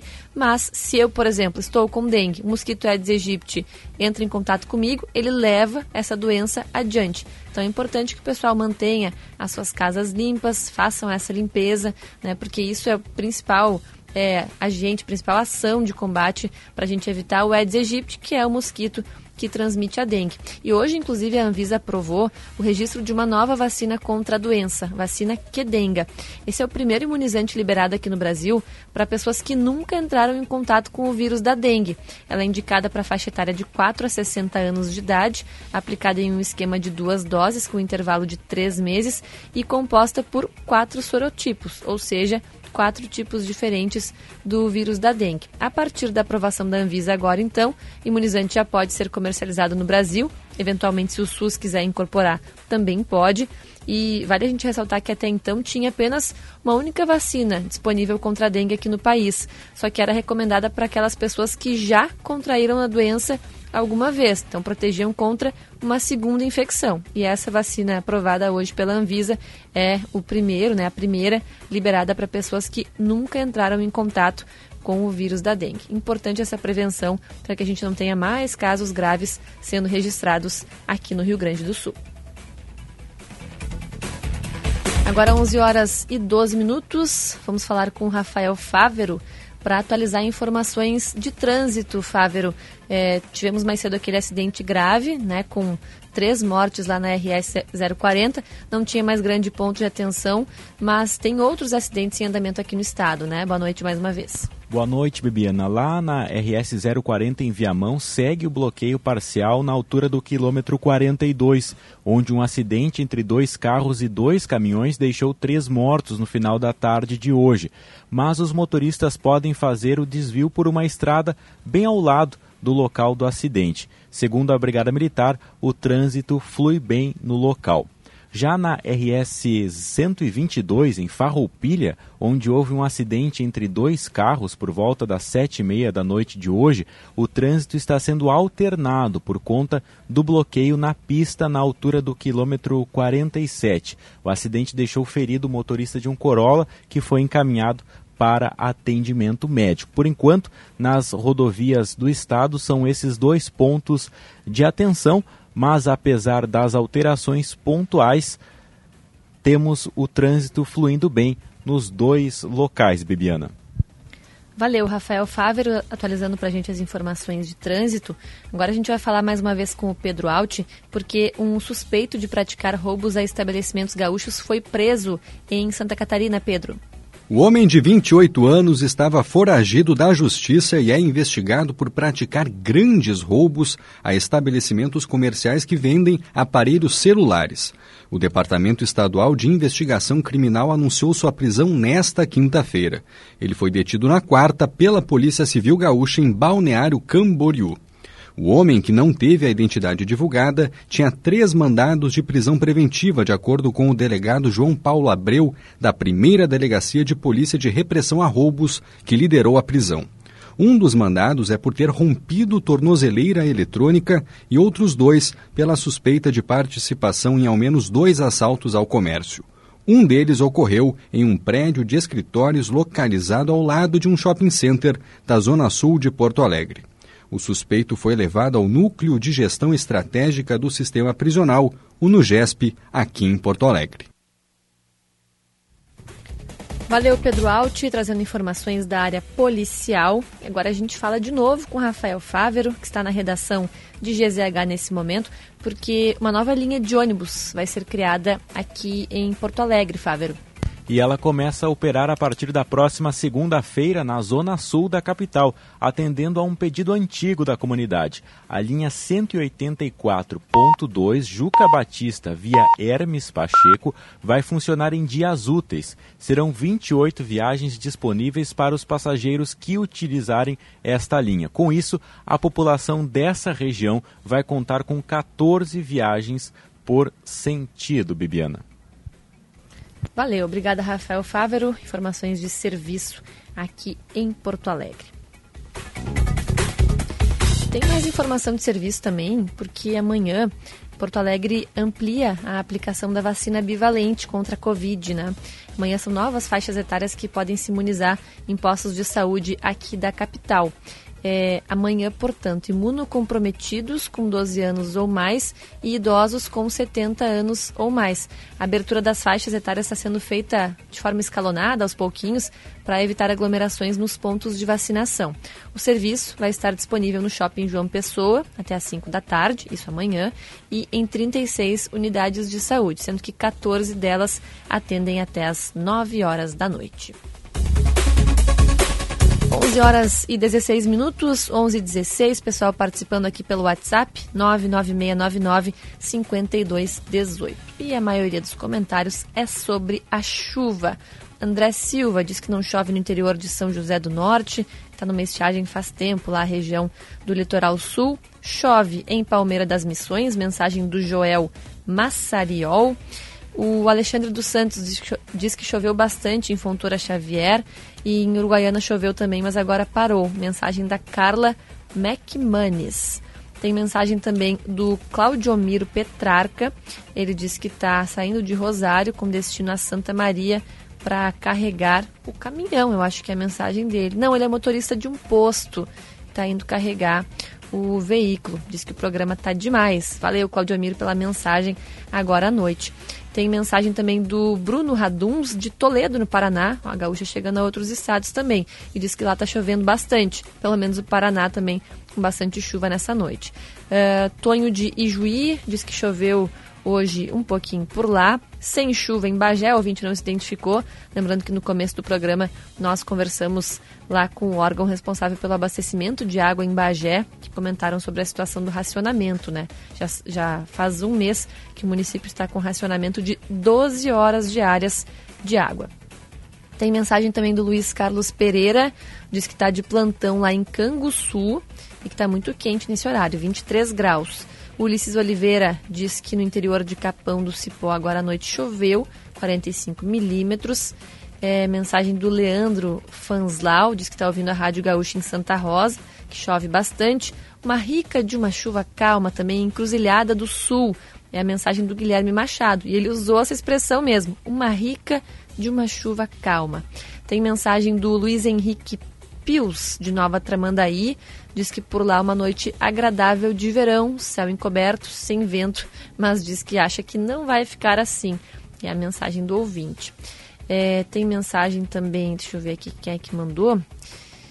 Tem outros assuntos aqui, o pessoal mandando mensagem. O Francisco mandou vídeos de um vazamento de água que permaneceu por mais de quatro dias em Morro Redondo, aqui no Rio Grande do Sul, sendo que a cidade está sendo abastecida por caminhões tanque, diz o Francisco. Denuncia esse problema lá em Morro Redondo. Tem ouvinte que está na Praia da Pipa, Rio Grande do Norte, mas não consegue desligar da gaúcha. Estamos em todos os estados brasileiros. O, é o Estorgato de Garibaldi, visitando o Rio Grande do Norte, diz que está na espera do Grenal e aposta em vitória do Grêmio. Tem mensagem ainda sobre chuva. O Valduí Santos, de São Francisco de Assis, diz que choveu 75 milímetros por lá. Quem também mandou mensagem dizendo que está ouvindo o programa é o professor Fábio Canata, foi meu professor na Famecos, lá na PUC, está na audiência aqui, então um abraço para ele também. Tem mensagem do Inácio Spal de Vera Cruz, diz que lá na 287 a rodovia está intransitável de Vera Cruz a Candelária, com muitos riscos de acidentes na rodoviária. Mensagem denunciando um problema do Inácio Spal de Vera Cruz. Já que eu trouxe tantas mensagens falando do tempo, da situação da chuva aqui pelo Rio Grande do Sul, Vamos dar mais uma conversadinha com o Cleo Kuhn para saber como é que fica a situação, né, da previsão. Já temos chuva em algumas áreas do estado, mas a tendência é de que essa chuva se espalhe, Cleo. O que se espera para o fim de semana aqui no estado são volumes mais expressivos de chuva, são quantidades maiores de água caindo sobre o estado. E isto está valendo inclusive para a semana que vem. Ah, não são todos os dias? Não. Não é durante o dia todo também não. É principalmente à tarde, um volume maior de chuva. No período da manhã até tem chuva em grande parte das áreas, mas a quantidade de chuva que cai não é assim tão expressiva quanto aquela chuva que cai durante o período período da tarde. Isso é bom. A gente está colocando umidade por aqui. A expectativa de manter um comportamento de tempo instável durante o final de semana segue. Sábado é o dia que tem mais umidade, que tem mais nebulosidade e, portanto, volumes maiores de chuva sobre o estado de um modo geral. Mas domingo o volume de chuva maior vai ser no leste, porque no oeste do estado tem pouca chuva, talvez da madrugada e de manhã, porque domingo de tarde a chuva deve cessar no oeste. Então, a maior parte da chuva fica aqui no leste leste. A tendência é manter pancadas de chuva segunda, terça e quarta, leste e nordeste do estado, pegando aqui por Porto Alegre, parte da Serra e o litoral do Rio Grande do Sul, especialmente o litoral norte. Então é uma situação onde também a instabilidade pega algumas áreas com maior intensidade. E assim a gente vai depois durante o período ali dar uma diminuída da chuva na quarta de um modo geral. Entre quinta e a sexta volta a aquecer forte, aí voltam a acontecer mais pancadas de chuva no estado. É por isso que eu estou otimista com relação à segunda metade da semana que vem, também com volumes maiores de chuva sobre o estado do Rio Grande do Sul. Essa é a notícia boa, a chuva dá uma enfraquecida, depois ela volta a aumentar de novo, e isso traz para o pessoal que planta para o pessoal que tem criação uma expectativa bem tranquila com relação à umidade, ou seja, a umidade não sai do estado, ela diminui um tempo e depois ela volta a aumentar e mantendo com isso a ocorrência de pancadas de chuva, que é muito importante para todo o interior e também para capital. Valeu, obrigada Cleo Kuhn, falando com a gente aqui no Estúdio Gaúcha, programa para Santa Massa. Isso muda o seu churrasco. Lojas Quero Quero, fazer parte da sua vida é tudo pra gente. Vem pra Claro e faça seu multi do seu jeito, claro. Você merece o novo. Escolha o Cicred, onde o dinheiro rende um mundo melhor. Visite o estande do Grupo IESA na Expo Direto e aproveite para sair de carro novo. Praia, Verão e KTO. Vem para onde a diversão acontece, kto.com. Gaúcha, lembrando que tem na produção a Vitória Fagundes, na mesa de áudio o Matheus Santos e o André Borges, o Wilson Vieira está na central técnica e o Guilherme Vivian está nas gravações, pessoal que faz, que coloca no ar o Estúdio Gaúcha aqui na Rádio Gaúcha. Agora 11 horas e 22 minutos, é hora do giro do interior do estado. Começando falando com a Vitória Leitsky, porque a empresa de Bento Gonçalves, investigada por trabalho semelhante ao escravo, recusou o pagamento de uma indenização individual, Vitória. Boa noite, Bibiana, Boa e a noite. todos que nos acompanham. De acordo com o Ministério Público do Trabalho, a empresa não reconhece a ocorrência de trabalho em condições análogas à escravidão e, por isso, negou o pagamento de 600 mil reais de indenização. No encontro, que ocorreu de forma virtual, a Fênix cumpriu o prazo de apresentação dos comprovantes de pagamento das verbas rescisórias aos 207 homens resgatados que embarcaram para a Bahia na madrugada de sábado. Além do pagamento da indenização, na proposta apresentada no termo de ajuste de conduta constam obrigações a respeito de aliciamento de trabalhadores e de alojamento. O Ministério Público do Trabalho também exigiu pagamento de multa por parte da empresa por violação dos termos de um documento anterior assinado em 2017. O Ministério Público segue com a investigação através de inquérito que já está em andamento. O advogado da empresa não quis comentar sobre o que foi tratado na audiência de hoje.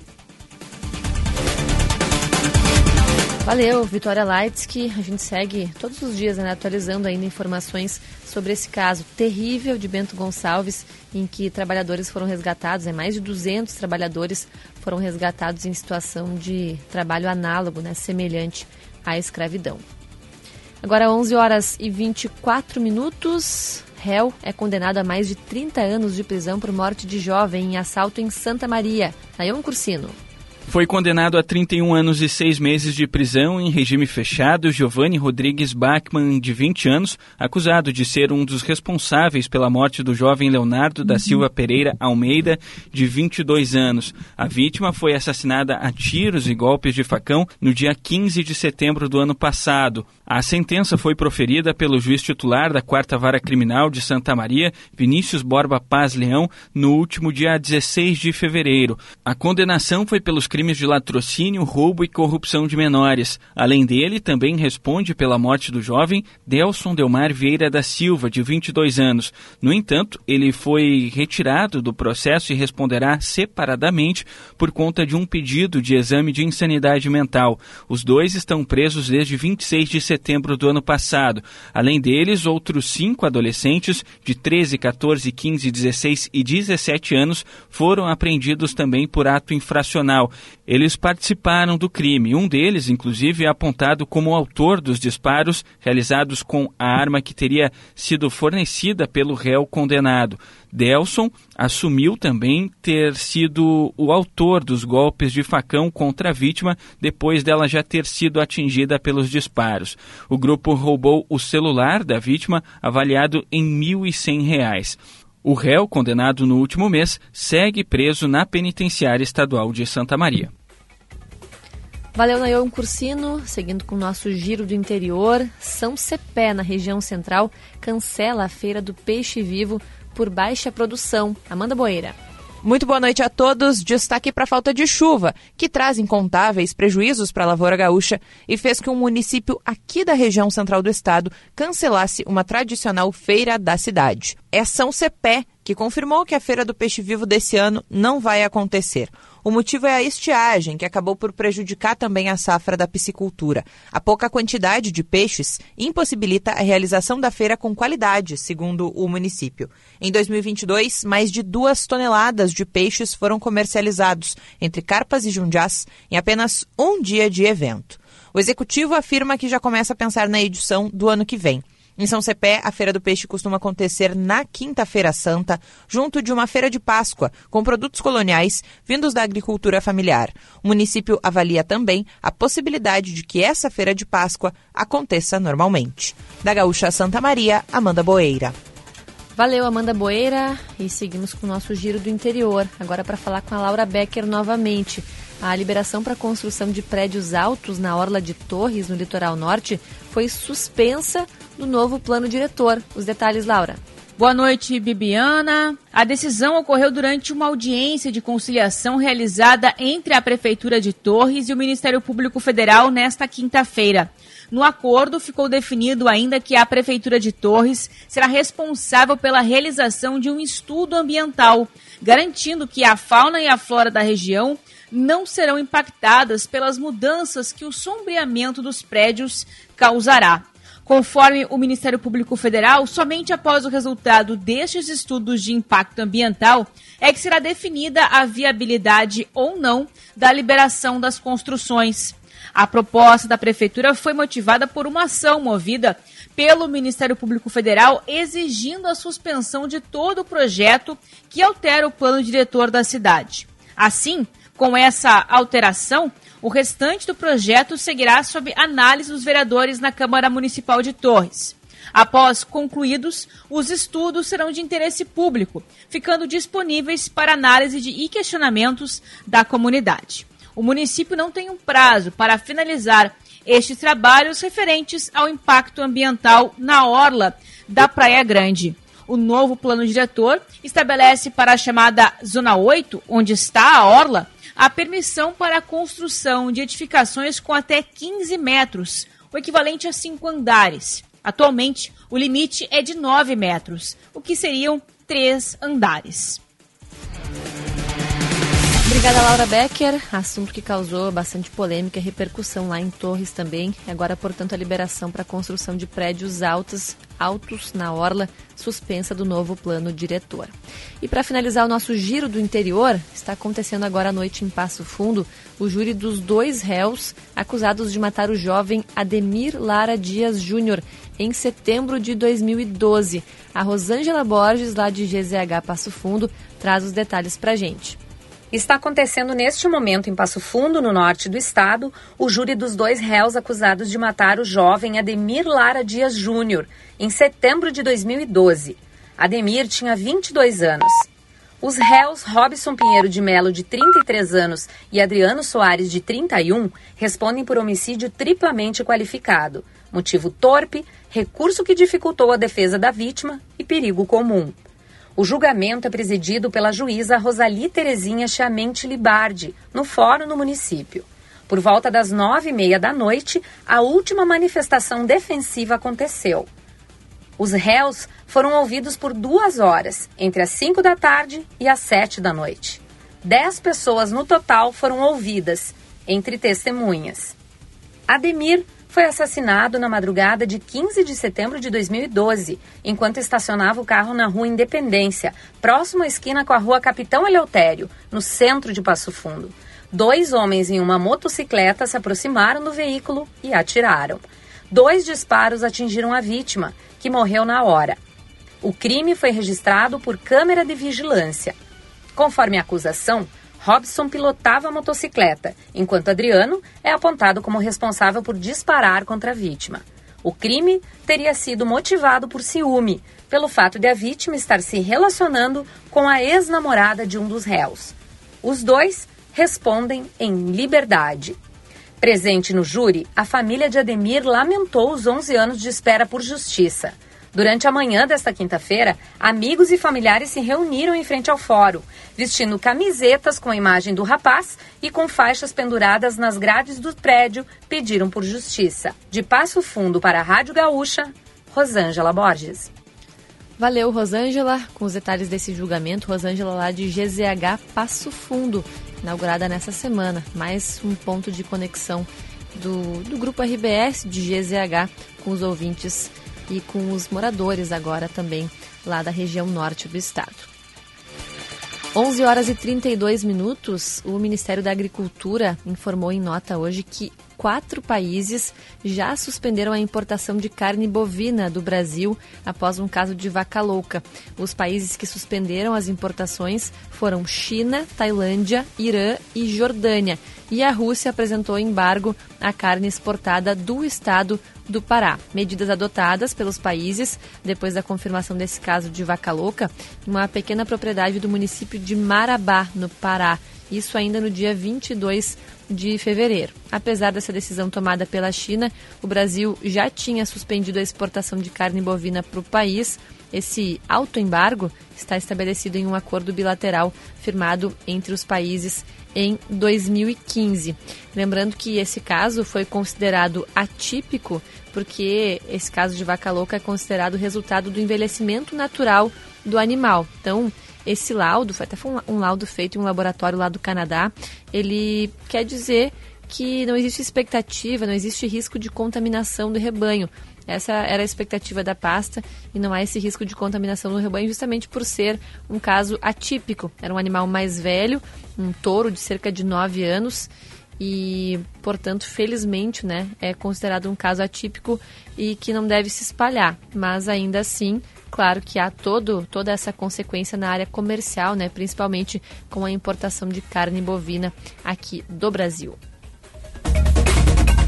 11 horas e 33 minutos. A gente vai aproveitar que está falando dessa, dessa área, mas vamos conversar com a Gisele Leblen. Ela que traz o comentário de Campo e Lavoura para a gente, porque a chuva voltou a ser observada, os recursos começaram a chegar, mas entidades ainda consideram a ajuda contra a estiagem insuficiente e restrita.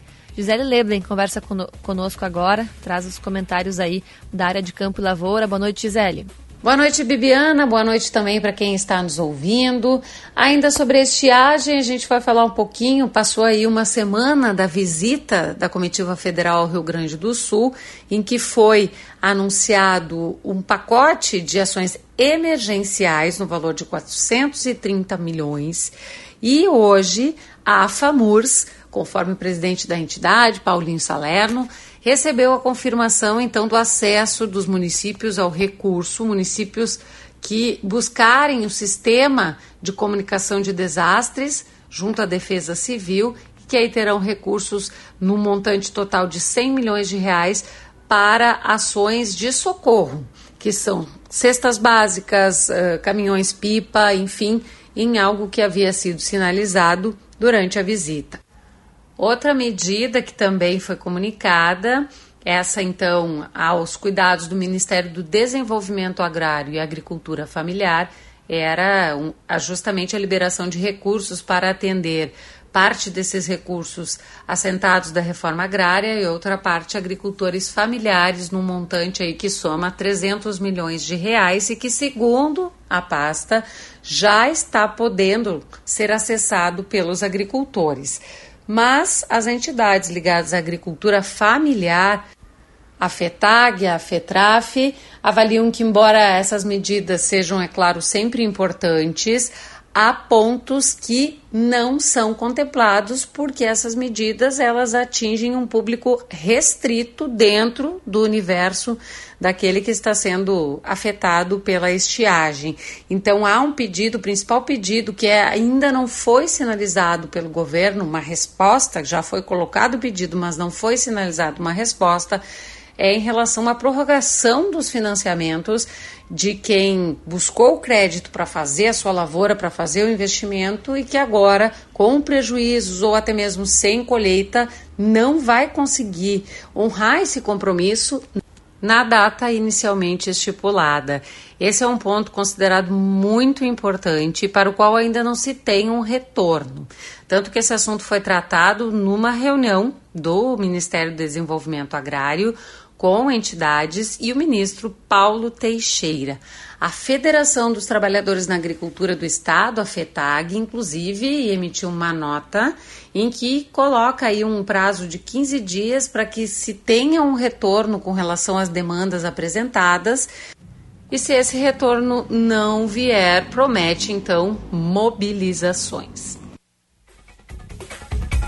É, obrigada, Gisele Leblen, falando sobre essas consequências aí da estiagem no Rio Grande do Sul.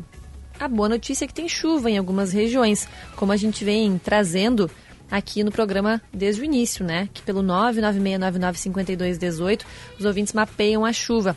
E o Luiz Andrés diz que chove lá em Santo Ângelo nesse momento, temperatura de 22 graus. Tem mensagem do Gilson Prestes, do Jardim Leopoldina, aqui em Porto Alegre. Quer saber com o Cléo se vai dar para bater aquela bola domingo, se vai ter chuva. Olha, Gilson Cléo trouxe as informações já, disse que a expectativa é de chuva para o fim de semana. Acho bom tu ir acompanhando os próximos boletins, porque aí o Cléo vai avisando com mais precisão se essa chuva chega mesmo e se chega no horário do futebol. Tem dois ouvintes de Santa Catarina nos acompanhando também. O Claudemir Azeredo, primeira vez que participa lá de Concórdia, Santa Catarina. Então a gente registra aí esse, essa primeira é, participação do Claudemir, lá choveu também.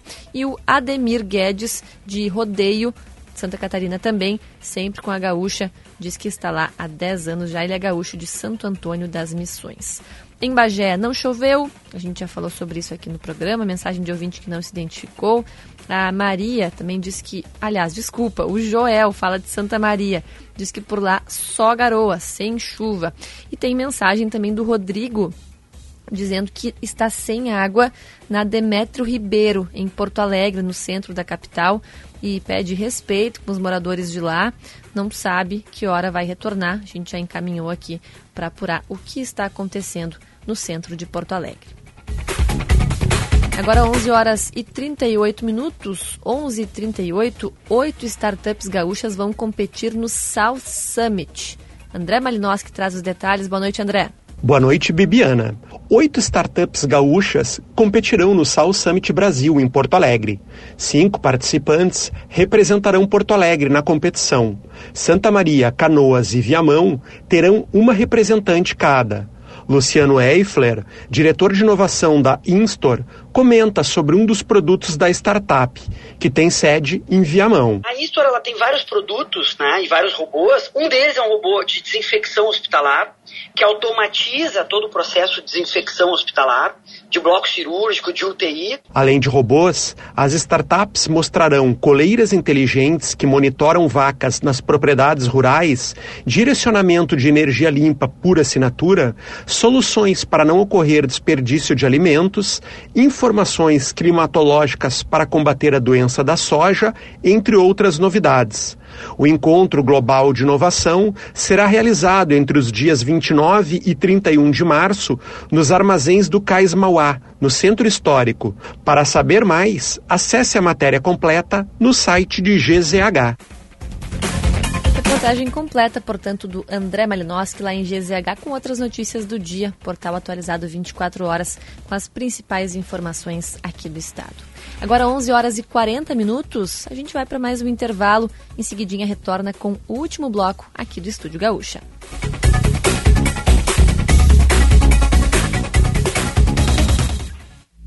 Mais sabor pro seu verão. Queijo coalho Santa Clara.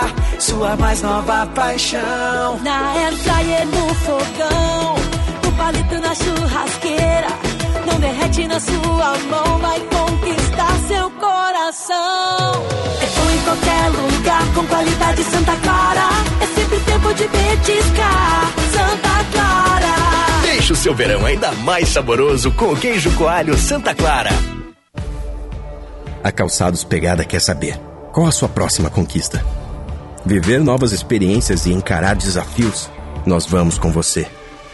A Pegada tem calçados masculinos, femininos e infantis, com muito conforto e qualidade, para você se sentir bem onde estiver.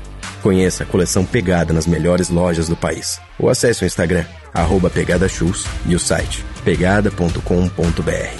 Pegada, a marca da conquista. Quer aumentar a performance da sua marca? O Grupo RBS é especialista nisso. A partir de um modelo de acompanhamento de resultados das marcas parceiras, feito com uma equipe multidisciplinar, plataforma integrada e foco em dados. A gente gera conhecimento e inteligência estratégica, com foco no desafio do seu negócio. Acesse gruporbs.com.br barra negócios e impulsione as suas campanhas e resultados. A tua voz também pode ser ouvida pelo interior do Rio Grande. Se estiver na região central, é só sintonizar 105.7 FM e vai encontrar a Gaúcha Santa Maria. Na Serra, 102.7 para toda a região. Na Zona Sul, 102.1 em Pelotas e Rio Grande. E ainda mais de 140 emissoras ligadas na rede Gaúcha Sat, sem contar o aplicativo de GZH para nos achar em qualquer lugar do mundo. Gaúcha, ao teu lado, a tua voz.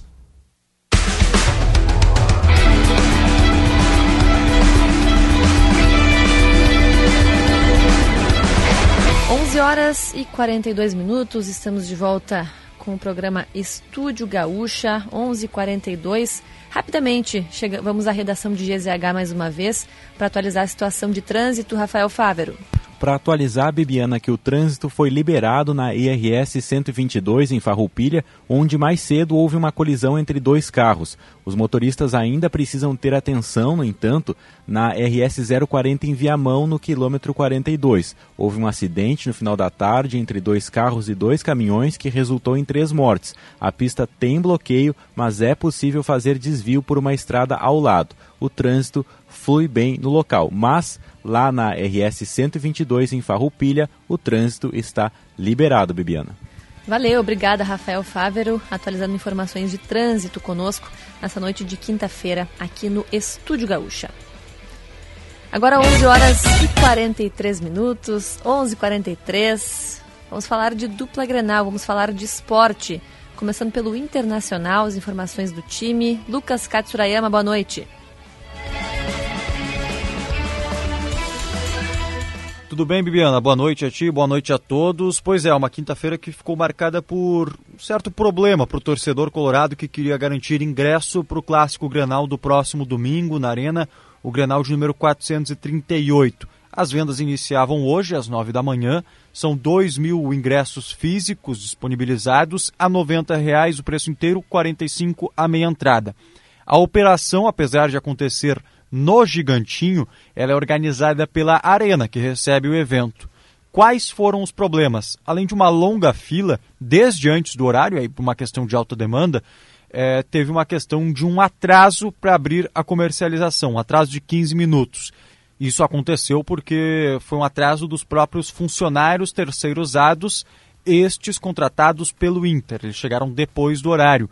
A Arena só disponibiliza a infraestrutura do ponto de venda, máquinas e o papel físico para impressão. Então é uma operação que ocorre em conjunto e nesse primeiro momento o atraso foi causado pelo atraso, perdão, pela repetição, dos funcionários terceirizados. Houve também um problema com as maquininhas, isso porque alguns guichês no início estavam aceitando apenas é, pagamento em dinheiro vivo. E isso se deu porque teve uma instabilidade no Wi-Fi oferecido pelo Inter e não tinha como operar com uma maquininha que depende de internet. O Inter afirma que isso não foi um problema porque é, o grande problema na questão seria o processo, as maquininhas e também os sistemas que são da arena, porque a questão do Wi-Fi foi logo resolvida pelo clube. Outro ponto levantado pela Arena, que comandava essa, essa comercialização que o Inter não disponibilizou um, uma, um sistema de reserva de ingresso, como já houve em alguns outros clássicos grenais. E o Inter disse que isso não, não é um, um problema, esse check-in anteriormente, já que o processo na fila é o mesmo e a única coisa é que quem fosse para lá teria mais garantido. Mas até não esgotar os ingressos, restam mais 200 para a partir de sexta-feira então é isso que argumenta o Internacional. Foi um duelo de versões entre Inter e Arena. O Grêmio não tem nada a ver. A Arena que recebe o evento comercializa os ingressos visitantes do lado do Internacional. Reforçando, dos 2 mil restam 200, estarão disponíveis exclusivamente para o sócio colorado na sexta-feira, das 9 da manhã às 6 da tarde é, no mesmo sistema que foi hoje, aí provavelmente muito mais tranquilo, restam apenas 200 entradas e caso restem alguns, alguns ingressos ainda, serão disponíveis para o torcedor comum também a partir de sábado nesse mesmo horário. É, o Inter também oferece um serviço de deslocamento saindo do Beira Rio para a Arena, com proteção policial, né, escoltamento da Brigada Militar. E houve uma alteração no horário. A concentração começa às três da tarde no estádio Beira Rio, saída às quatro e meia de domingo e a chegada prevista para cinco da tarde, três horas antes da partida. E sobre o jogo em si, o técnico Mano Menezes comanda mais duas atividades, é, vem fazendo algum mistério por conta de treinamentos fechados, provavelmente trabalhando uh, principalmente jogadas, porque o time não parece ter muito mistério. Provável Inter tem Kehler no gol, Bustos, Vitão, Mercado e René, Johnny Depena, Maurício e Alan Patrick, Wanderson e Pedro Henrique no comando de ataque. Com o Inter, Lucas Katsurayama. Valeu, Lucas Katsurayama, informações do Internacional. Agora a gente fala com o Bruno Flores para saber do Grêmio. Boa noite, Bruno. Boa noite, Bibiana, todo mundo que nos acompanha aqui no estúdio Gaúcha. Agora sim, viu, Bibiana? Dá pra gente dizer que começou definitivamente o clássico Grenal pro Grêmio e não tem nenhum outro assunto que esteja sendo falado na Arena e no CT Luiz Carvalho. Depois da classificação na Copa do Brasil, o elenco já se reapresentou em Porto Alegre e o técnico Renato já está trabalhando a equipe para o clássico de domingo, 8 da noite na Arena. Expectativa de casa cheia, os ingressos foram todos esgotados, com alguns camarotes apenas que ficaram disponíveis para a partida do fim de semana. O Grenal em si não muda a situação do Grêmio na tabela da competição, mas ainda assim o Grenal é muito valorizado por esta direção, que vai disputar o seu primeiro clássico, e também pelo técnico Renato Portaluppi, que deve escalar um time titular mantendo a base que vem sendo utilizada, com Vina entre os titulares naquela linha de três mais à frente dos volantes, João Pedro sendo mantido na lateral direita e com Carbajo voltando ao time. No treino desta quinta-feira, por exemplo, no CT Luiz Carvalho, foi um treino para os reservas, né? Coletivo dos reservas contra o sub-20. E o Carbajo, ele não participou do treino, ele foi preservado da viagem a Brasília por um desgaste físico, mas ele correu ao redor do gramado calçando chuteiras. Não há nenhum tipo de informação hoje que dê conta de que o Carbajo possa correr risco de ficar fora do Grenal. Ele, inclusive, deve ser titular normalmente na equipe, Bibiana. E, além disso, o Renato, neste treino, pôde ver outros dois jogadores se credenciarem como opções para o Grenal. O zagueiro Bruno Uvini e o lateral direito Fábio. Eles estão voltando do departamento médico depois de lesões musculares e devem ficar pelo menos no banco no clássico. O Fábio, inclusive, era o titular da lateral direita até essa lesão que fez o João Pedro ganhar sequência. Mas é justamente esta sequência que deve fazer o João Pedro ser mantido e o Fábio, que vai ter aí uma condição é, certamente de não jogar 90 minutos, né, de jogar bem menos do que isso, ficar no banco de reservas no início da partida. O Bruno Vini já normalmente ficaria nesta posição, porque a dupla de zaga de Bruno Alves e Kahneman é mantida ao menos até a volta de Pedro Jeromel, que ainda vai demorar um pouco mais. O provável time do Grêmio, que está sendo trabalhado com sigilo pelo técnico Renato, não tem muitas dúvidas. Adriel será o goleiro fazendo a sua estreia no Grenal. Lateral direita de João Pedro, dupla de zaga de Bruno Alves e Kahneman, na esquerda Reinaldo. Os dois volantes, mais móveis e com mais criatividade. Carbajo e PP, aquela linha de três jogadores com Bitelo, Cristaldo e Vina e Luizito Soares no comando de ataque. O Ferreira, que pode ser uma alternativa ao Vina, deve mesmo ser uma alternativa de jogo para o segundo tempo. Foi eh, novamente utilizado lá em Brasília no Mané Garrincha pelo técnico Renato, mas é um jogador que também teve dores musculares, está voltando ainda deste processo, readquirindo ritmo e até por conta disso jogou só 30 minutos em Brasília, apesar de ter feito o segundo gol do Grêmio, deve mesmo começar o jogo no banco e ao longo da partida aí sim ser utilizado como alternativa de jogo, como uma outra peça que pode ser pensada pelo técnico gremista na planificação da partida. Valeu, Bibiana, um grande abraço e bom programa. Valeu, grande abraço, Bruno Flores, os meninos trazendo aqui as informações da dupla Grenal no Estúdio Gaúcha. Dupla, dupla Grenal que vem para quem, Vitória Fagundes? Ferramentas de Tools na mão de quem faz. Santa Clara, há 110 anos, a gente faz tudo para você fazer tudo melhor. CIERS, unir ideias, move o futuro. Acesse ciers.org.br. O, o Liquida Porto Alegre está arrasador no grupo Elevato. Visite uma loja e veja as ofertas especiais. Vitória Fagundes, nossa produtora, nossa diretora do programa aqui no Estúdio Gaúcha. Agora, 11 horas e 52 minutos, programa que vem para Santa Massa. Isso muda o seu churrasco. Lojas Quero Quero, fazer parte da sua vida é tudo pra gente. Vem para Claro e faça seu multi do seu jeito, claro. Você merece o novo. Escolha o Cicred, onde o dinheiro rende um mundo melhor. Visite o estande do Grupo IESA na Expo Direto e aproveite para sair de carro novo. E Praia Verão e KTO. Vem para onde a diversão acontece, kto.com. Agora 11 horas e 52 minutos. Vou atualizar a temperatura aqui em Porto Alegre nesse momento. Temperatura de 24 graus. Não mudou muita coisa, estava 25 no começo do programa. Segue uma temperatura relativamente alta, uma noite abafada aqui na capital. Programa chegando ao fim.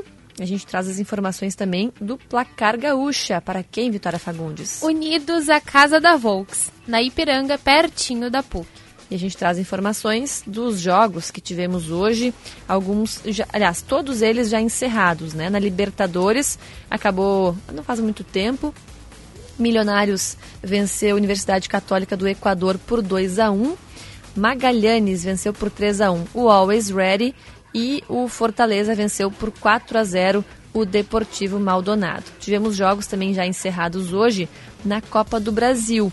Águia de Marabá venceu o Botafogo da Paraíba por 2 a 1 Real Ariquimes perdeu de 3 a 0 do Criciúma. Criciúma venceu, portanto, por 3 a 0. Tivemos Iguatu 1, Americana do Rio Grande do Norte 0. Tivemos Sergipe 1 a 1 e Botafogo e também Maringá venceu por 2 a 1 o Sampaio Correia. Agora 11 horas e 54 minutos, 11h54. Só para finalizar aqui, passando as últimas mensagens dos nossos ouvintes, hoje, que predominou mesmo, foi o tempo. Ouvintes comentando sobre o tempo nas suas regiões, até porque a chuva chegou a algumas áreas do estado. Que pelo 996995218, o a Neuza, do Centro de Antônio Prado, mandou mensagem que está acompanhando o programa por lá. O Dirceu Melo diz que é de São Luís Gonzaga e que por lá nada de chuva. Nada de chuva também em Fazenda Vila Nova. E em Caibaté choveu um pouquinho, 38 milímetros é a mensagem da Vanes de la Flora. E em Bento Gonçalves, agora céu limpo, temperatura de 19 graus. 11 horas e 54, quase 55 minutos, recebendo aqui no estúdio comigo o Rafael Collin. Daqui a pouquinho tem programa. Collin que fala para Esponqueado Chevrolet, a revenda que não perde negócio. E hoje, Collin, a definição do árbitro do, do Grenal do fim de semana, né? E um clássico, Leandro Voaden. Boa noite. Boa noite, Bibiana. É, Leandro Voaden apita o clássico Grenal. Isso significa é, um critério diferente dos outros, por exemplo, do Daronco, do Jean-Pierre, que o Voaden deixa correr mais o jogo. Em outras palavras, ele não marca qualquer faltinha. É mais ou menos isso. Alguns lances que outros árbitros marcam falta, o Voaden deixa o jogo correr. Ele, ele prioriza isso na arbitragem e, e os, os, os treinadores, tenho certeza, vão alertar os atletas sobre isso porque o jogo fica mais movimentado, uh, menos picotado, como a gente costuma dizer, né? Uh, com pausas excessivas, e é bom, eu acho que até vai ser bom para o clássico Grenal. E por falar em árbitro, o árbitro lá de Sergipe e Botafogo. Pois é, Colin, sabe que desde o começo do programa estou recebendo mensagens aqui pelo WhatsApp, os ouvintes falando que o Sergipe foi garfado, usando essa expressão, inclusive a revolta é muito grande. Inclusive o técnico do Sergipe é o Rafael Jaques, que já treinou vários clubes aqui no, no Rio Grande do Sul, já foi centroavante do Grêmio. E o, o árbitro tinha dado oito minutos de acréscimo, o Sergipe estava ganhando por 1 a 0 E com a vitória o Sergipe passa para a próxima fase da, passaria para a próxima fase da Copa do Brasil e ganharia 900 mil reais, que para um clube do tamanho do Sergipe Significativo, é né? bastante significativo. E o árbitro deu oito minutos de acréscimo por causa da cera. Os oito minutos passaram, ele, o goleiro fez mais cera, ele deu mais um, depois mais dois e deu escanteio que não foi e começou a pressionar o próprio goleiro, dizendo que se ele continuasse caindo, ele, ele, ia, ele ia aumentar cada vez mais o acréscimo. E aí, num escanteio que não aconteceu, a bola foi cruzada para a área e o Botafogo empatou. E assim que o Botafogo empatou, o árbitro Braulio da Silva Machado terminou o jogo. O presidente do clube. Os jogadores foram para cima dele, mas ninguém tinha agredido. Mas aí o presidente não quis nem saber, saiu correndo em direção ao árbitro, agrediu o árbitro Braulio da Silva Machado. E o presidente do Sergipe tomou, tomou uma bandeirada do Bandeirinha também. Aí deu Saiu bas- sangrando. Deu bastante confusão, Muita, né? Vários muita. ouvintes comentaram aqui no WhatsApp, estava esperando esse momento para a gente falar e imagino que vai ser assunto que vocês vão repercutir no programa daqui a pouquinho, né, Cole? Também, também. Mas o principal mesmo vai ser o Grenal, porque eu vou receber o Homem Grenal. O Pedro Ernesto Denardim Ah, vai estar sim. comigo para a gente contar histórias do, do clássico Grenal. Então tá, valeu, Rafael Cole. Bom Valeu. programa. 11 horas e 58 minutos. A gente vai encerrando o Estúdio Gaúcha. Muito obrigada pela companhia de todos. Obrigada por todos que participaram aqui pelo WhatsApp. Estúdio Gaúcha retorna amanhã às 10 horas da noite. Uma boa noite, uma excelente sexta-feira a todos. Tchau, tchau. Estúdio Gaúcha.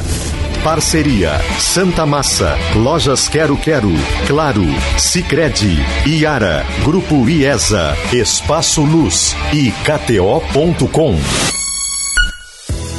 Grandes conquistas se constroem todos os dias. A Detools tem uma linha completa de ferramentas para te ajudar em qualquer serviço, agregando qualidade ao teu trabalho. Os melhores produtos para reforma, construção, pintura e também utilidades domésticas são Detools. E quem entende mesmo de realizar sonhos diariamente já sabe. Não deixe para amanhã e conheça na ferragem mais próxima. Detools, na mão de quem faz. Sistema Nacional das Agências de Propaganda, bom dia. É do sindicato? É, também. Como assim também? Nossa atuação é muito maior do que as questões sindicais. Somos a conexão do mercado gaúcho com o brasileiro, apoiamos a gestão e potencializamos o ambiente de negócios nas agências também. Ah, entendi. Sistema Nacional das Agências de Propaganda no Rio Grande do Sul. Já estava mais do que na hora de atualizar o sistema. Saiba mais em sinaprors.com.br. Renato Chaves Fernandes, eu trabalho como ambulante, tenho 48 anos. Olha, tia, desde que eu sou criança, meus tios escutavam e, e ficou, e eu escuto.